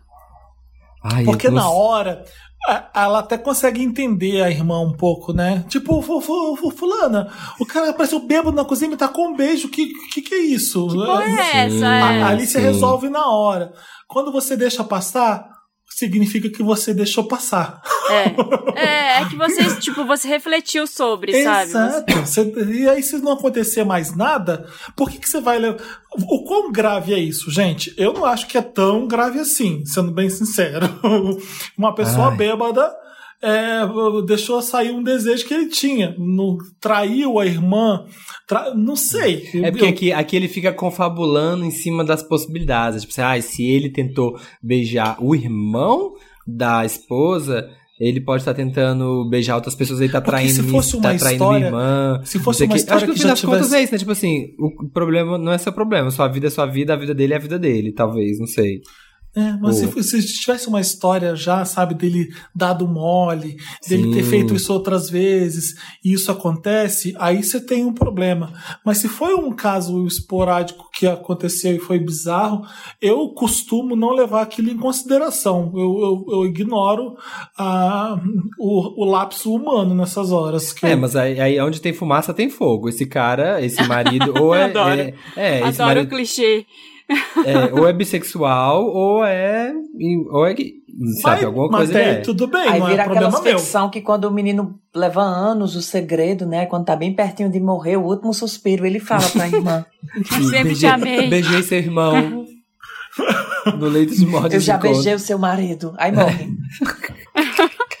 Ai, não sei. é Chega muito pra ele difícil. e fala: Você lembra do que aconteceu aquele dia? Na- olhando nos olhos dele. É, escreve no cartaz com glitter preto, assim, ó, bem fúnebre. E fala: Eu sei o que preto? você fez na sentido. escada. Ou então ele poderia ser pior, ele poderia ser mais escroto, não escroto, meu super-herói, e fazer um arapuca. E pra mostrar pra irmã dele, entendeu? Qual? Arapuca, Tipo, amo, amo Arapuca. Lá é bem mineiro também. Arapuca é Mulher, bem fingir mineiro. que vai, fingir que dá mole o boy, aí o boy vai se empolgar, aí um dia ele marca um encontro, já tendo combinado com a irmã, e quem quando chegar lá com ele achando que vai achar a gay, vai achar a irmã deitada na cama. Entendeu? Nossa, Eu sou Ai, assim. barraco, hein? Gostei. Nossa, bem maquiavélica. Bem novela. É, Aí o é. capítulo acaba, que é aqueles capítulos de sábado que você passa o domingo aflito e só na segunda-feira que a gente sabe o resultado. Não, a essa altura eu não falaria nada. A essa altura, de- tendo passado assim, falaria nada. Ficaria na minha observando. Ó, você tem que enviar fotos pra gente. A gente tem que ver as fotos primeiro pra poder avaliar a Pra situação. julgar se é verdade ou não essa, esse Desde do caso. cunhado. Então, Exatamente. é o que eu falei no começo do eu, caso. Eu acho fascinante tendo acontecido e acho fascinante não tendo acontecido também, porque aí, Sim. aí que o negócio vira mesmo. Porque, É, é um plot twist isso. porque deve ser o irmão de 27 meses que tem tesão incubado no, no marido da esposa. E aí, ele tem uma irmã e um cunhado? ou na verdade ele é uma pessoa muito sozinha e criou essa história na cabeça dele? A gente não sabe. Não Ah, tá- será não- que essas pessoas existem? Será que- ou, ou foi um fantasma que escreveu pra gente? A gente não sabe, fica aí no ar. Fica, aí Fica no aí. ar. Fica aí. Espero que a gente tenha ajudado. É, vou ler o último caso. Aceito, aceito essa fonte de renda, Wanda? Ai, lá Sim. vem. O Assim, aceito. É um o dinheiro tá fácil, quarentena, pandemia, tá difícil, o povo desempregado, aceita aí. Aí lá vem a bomba. Lá vem. É algo ilícito. Olá, trio maravilhoso e convidados, tudo bem? Pois bem, aqui não tá nada bem. Me chamo Thomas, tenho 25 anos e namoro há 4 anos o Lou, de 20, Louis. Louis, Louis, de Louis. 26 anos. Nosso namoro teve muitos altos e Ups baixos. and downs. Ups and and and Enquanto eu sou muito apegado e meloso, Louis sempre foi mais do fervo. Abrimos a relação, fechamos, fui traído, muita coisa aconteceu. Sabe como é, né, Van? Mas digamos que está- estávamos há um ano com tudo estável. Tá. Ah, a pandemia chegou, ele perdeu o emprego e não tinha mais como pagar o aluguel. Ele tinha sido expulso da casa, então voltar para os pais não era opção. Tive que ir para o interior de São Paulo morar com um amigo de um primo. No meio desse caos. Teve que ir, né? Hã? É, Ele- ele, ele teve teve, que ir. teve que Tá. ir pro interior de São Paulo morar com um amigo de um primo. O que Louis. era o cunhado dele. Quer ver? Ó, lá vem. no meio desse caos, morria de preocupação sobre o futuro dele. Moro numa república e não podia recebê-lo aqui. Me sentia culpado por não ajudar e tudo mais. Quando ele se mudou, conversávamos muito por chamadas de vídeo e víamos filmes juntos conversando por áudio. Aos poucos senti que ele foi se afastando e eu, desesperado por atenção, fui mandando, fui mandando muitas mensagens. Ele falava que estava deprimido por tudo, o que aconteceu e eu respeitei. Aceitei o afastamento na confiança de que era uma fase. Tá. Até que um dia. Ah, eu Wanda- matei, eu matei. Fala. Aham, até que um dia, Wanda, eu recebo uma DM anônima dizendo: Thomas, acho que esse aqui é o seu boy, não? com o link do OnlyFans.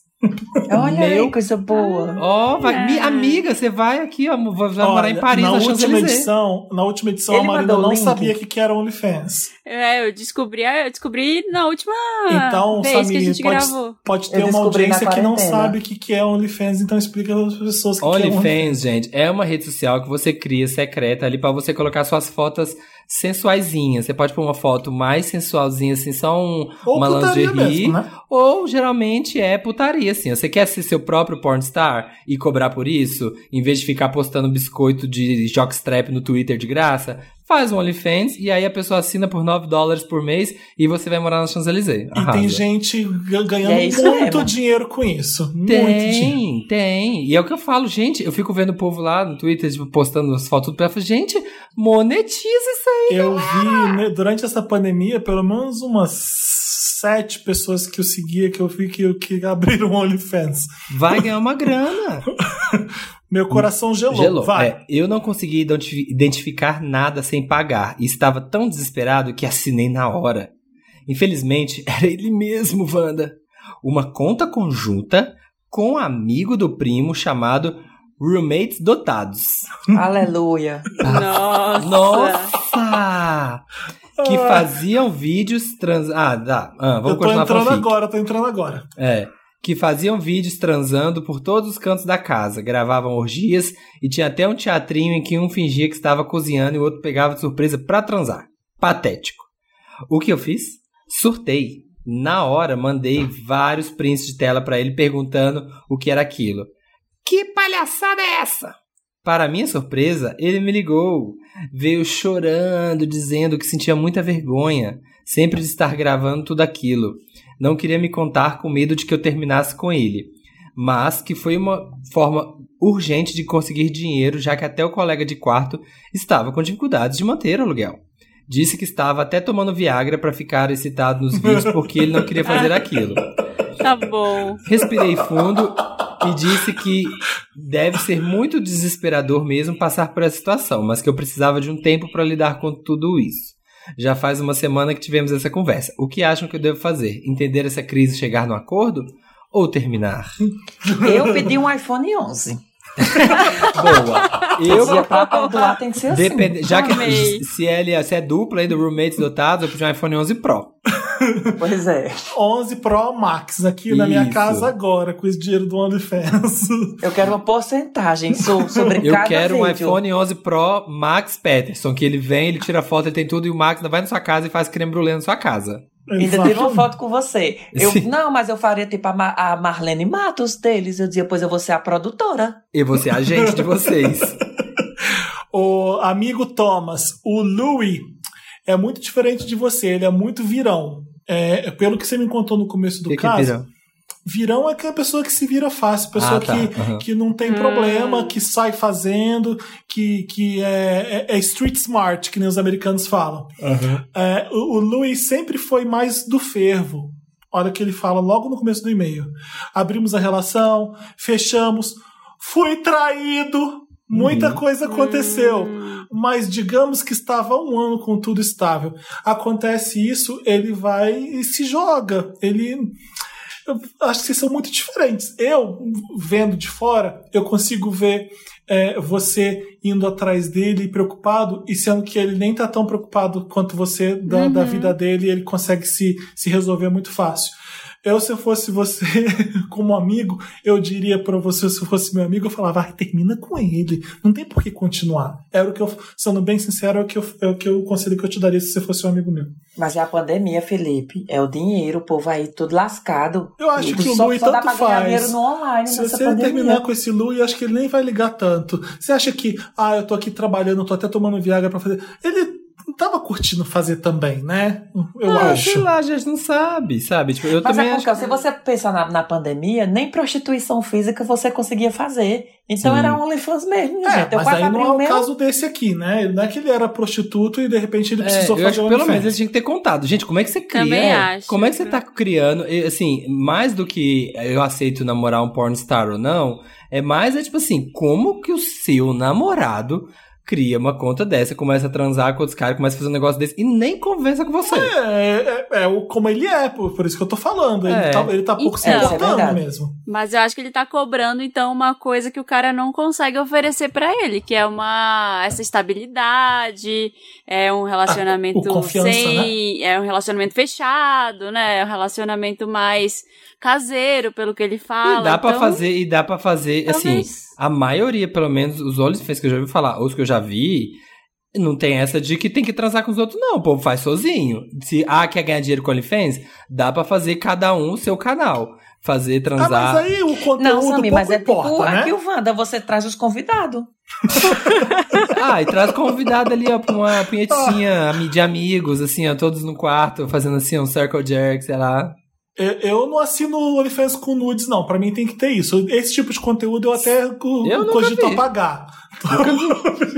Não, não, não vale assinar de jeito nenhum, minha gente. É A pessoa caro. pelada é pelada em todo canto. Aí a pessoa diz, ah, você tem que pagar, vai procurar por outro. Amigos, troco por outros.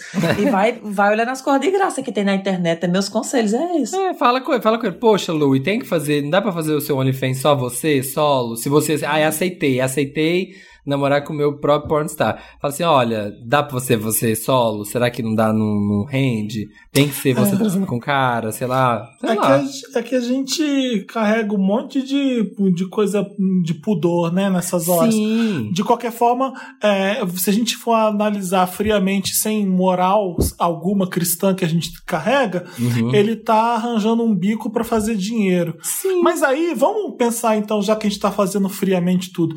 Se você arranja um trabalho novo, você não conta pro seu namorado? Sim, gente, Sim. não faz o menor sentido. Ai, Ele não comecei um contou. OnlyFans do nada. Ah, Ele não contou, então eu acho que tá tem aí um problema, tem vários problemas na verdade, né? Eu acho que o principal é esse que ele dele não ter contado, depois eles serem muito diferentes. Eu vou falar que se fosse um amigo ou se fosse eu mesma nessa situação, eu não ia ficar. eu tinha terminado pela, pela. Eu já tinha terminado também. De ódio. Tipo assim, como você começa um troço assim, nem me fala.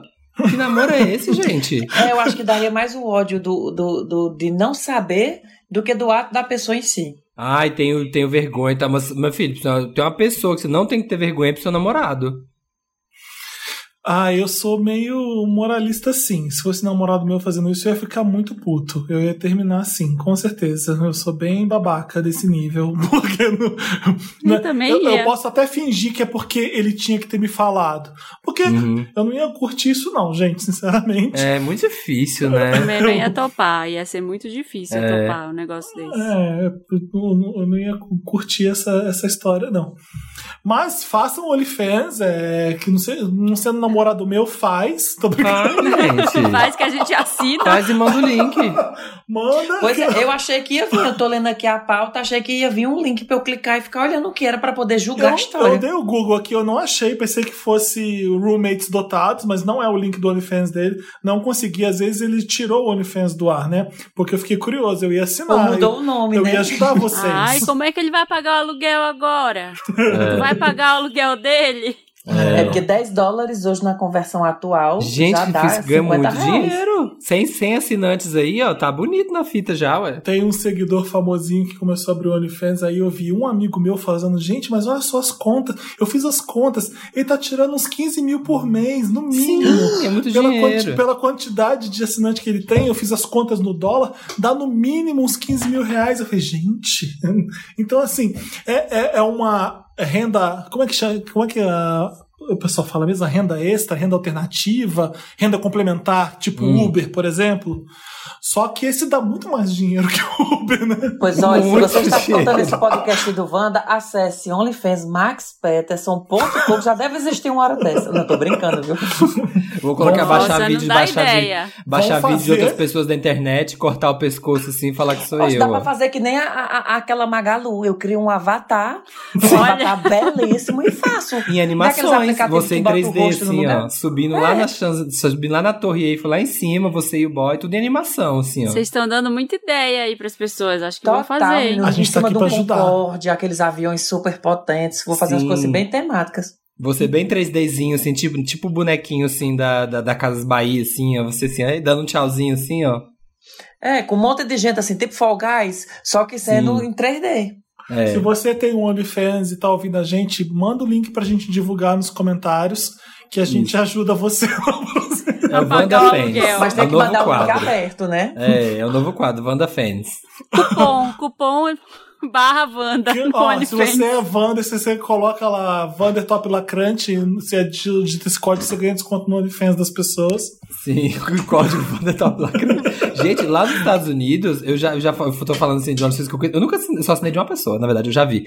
Mas lá nos, os- o povo do reality show nos Estados Unidos tá tudo fazendo OnlyFans, tá todo mundo pelado, assim. Então, Sabe vezes. de quem que eu assinei, Samir? Daquele Ah. argentino que a gente acha gato, lembra? Ai, sim! Nossa, melhor OnlyFans. A do gostei, foi um bom investimento.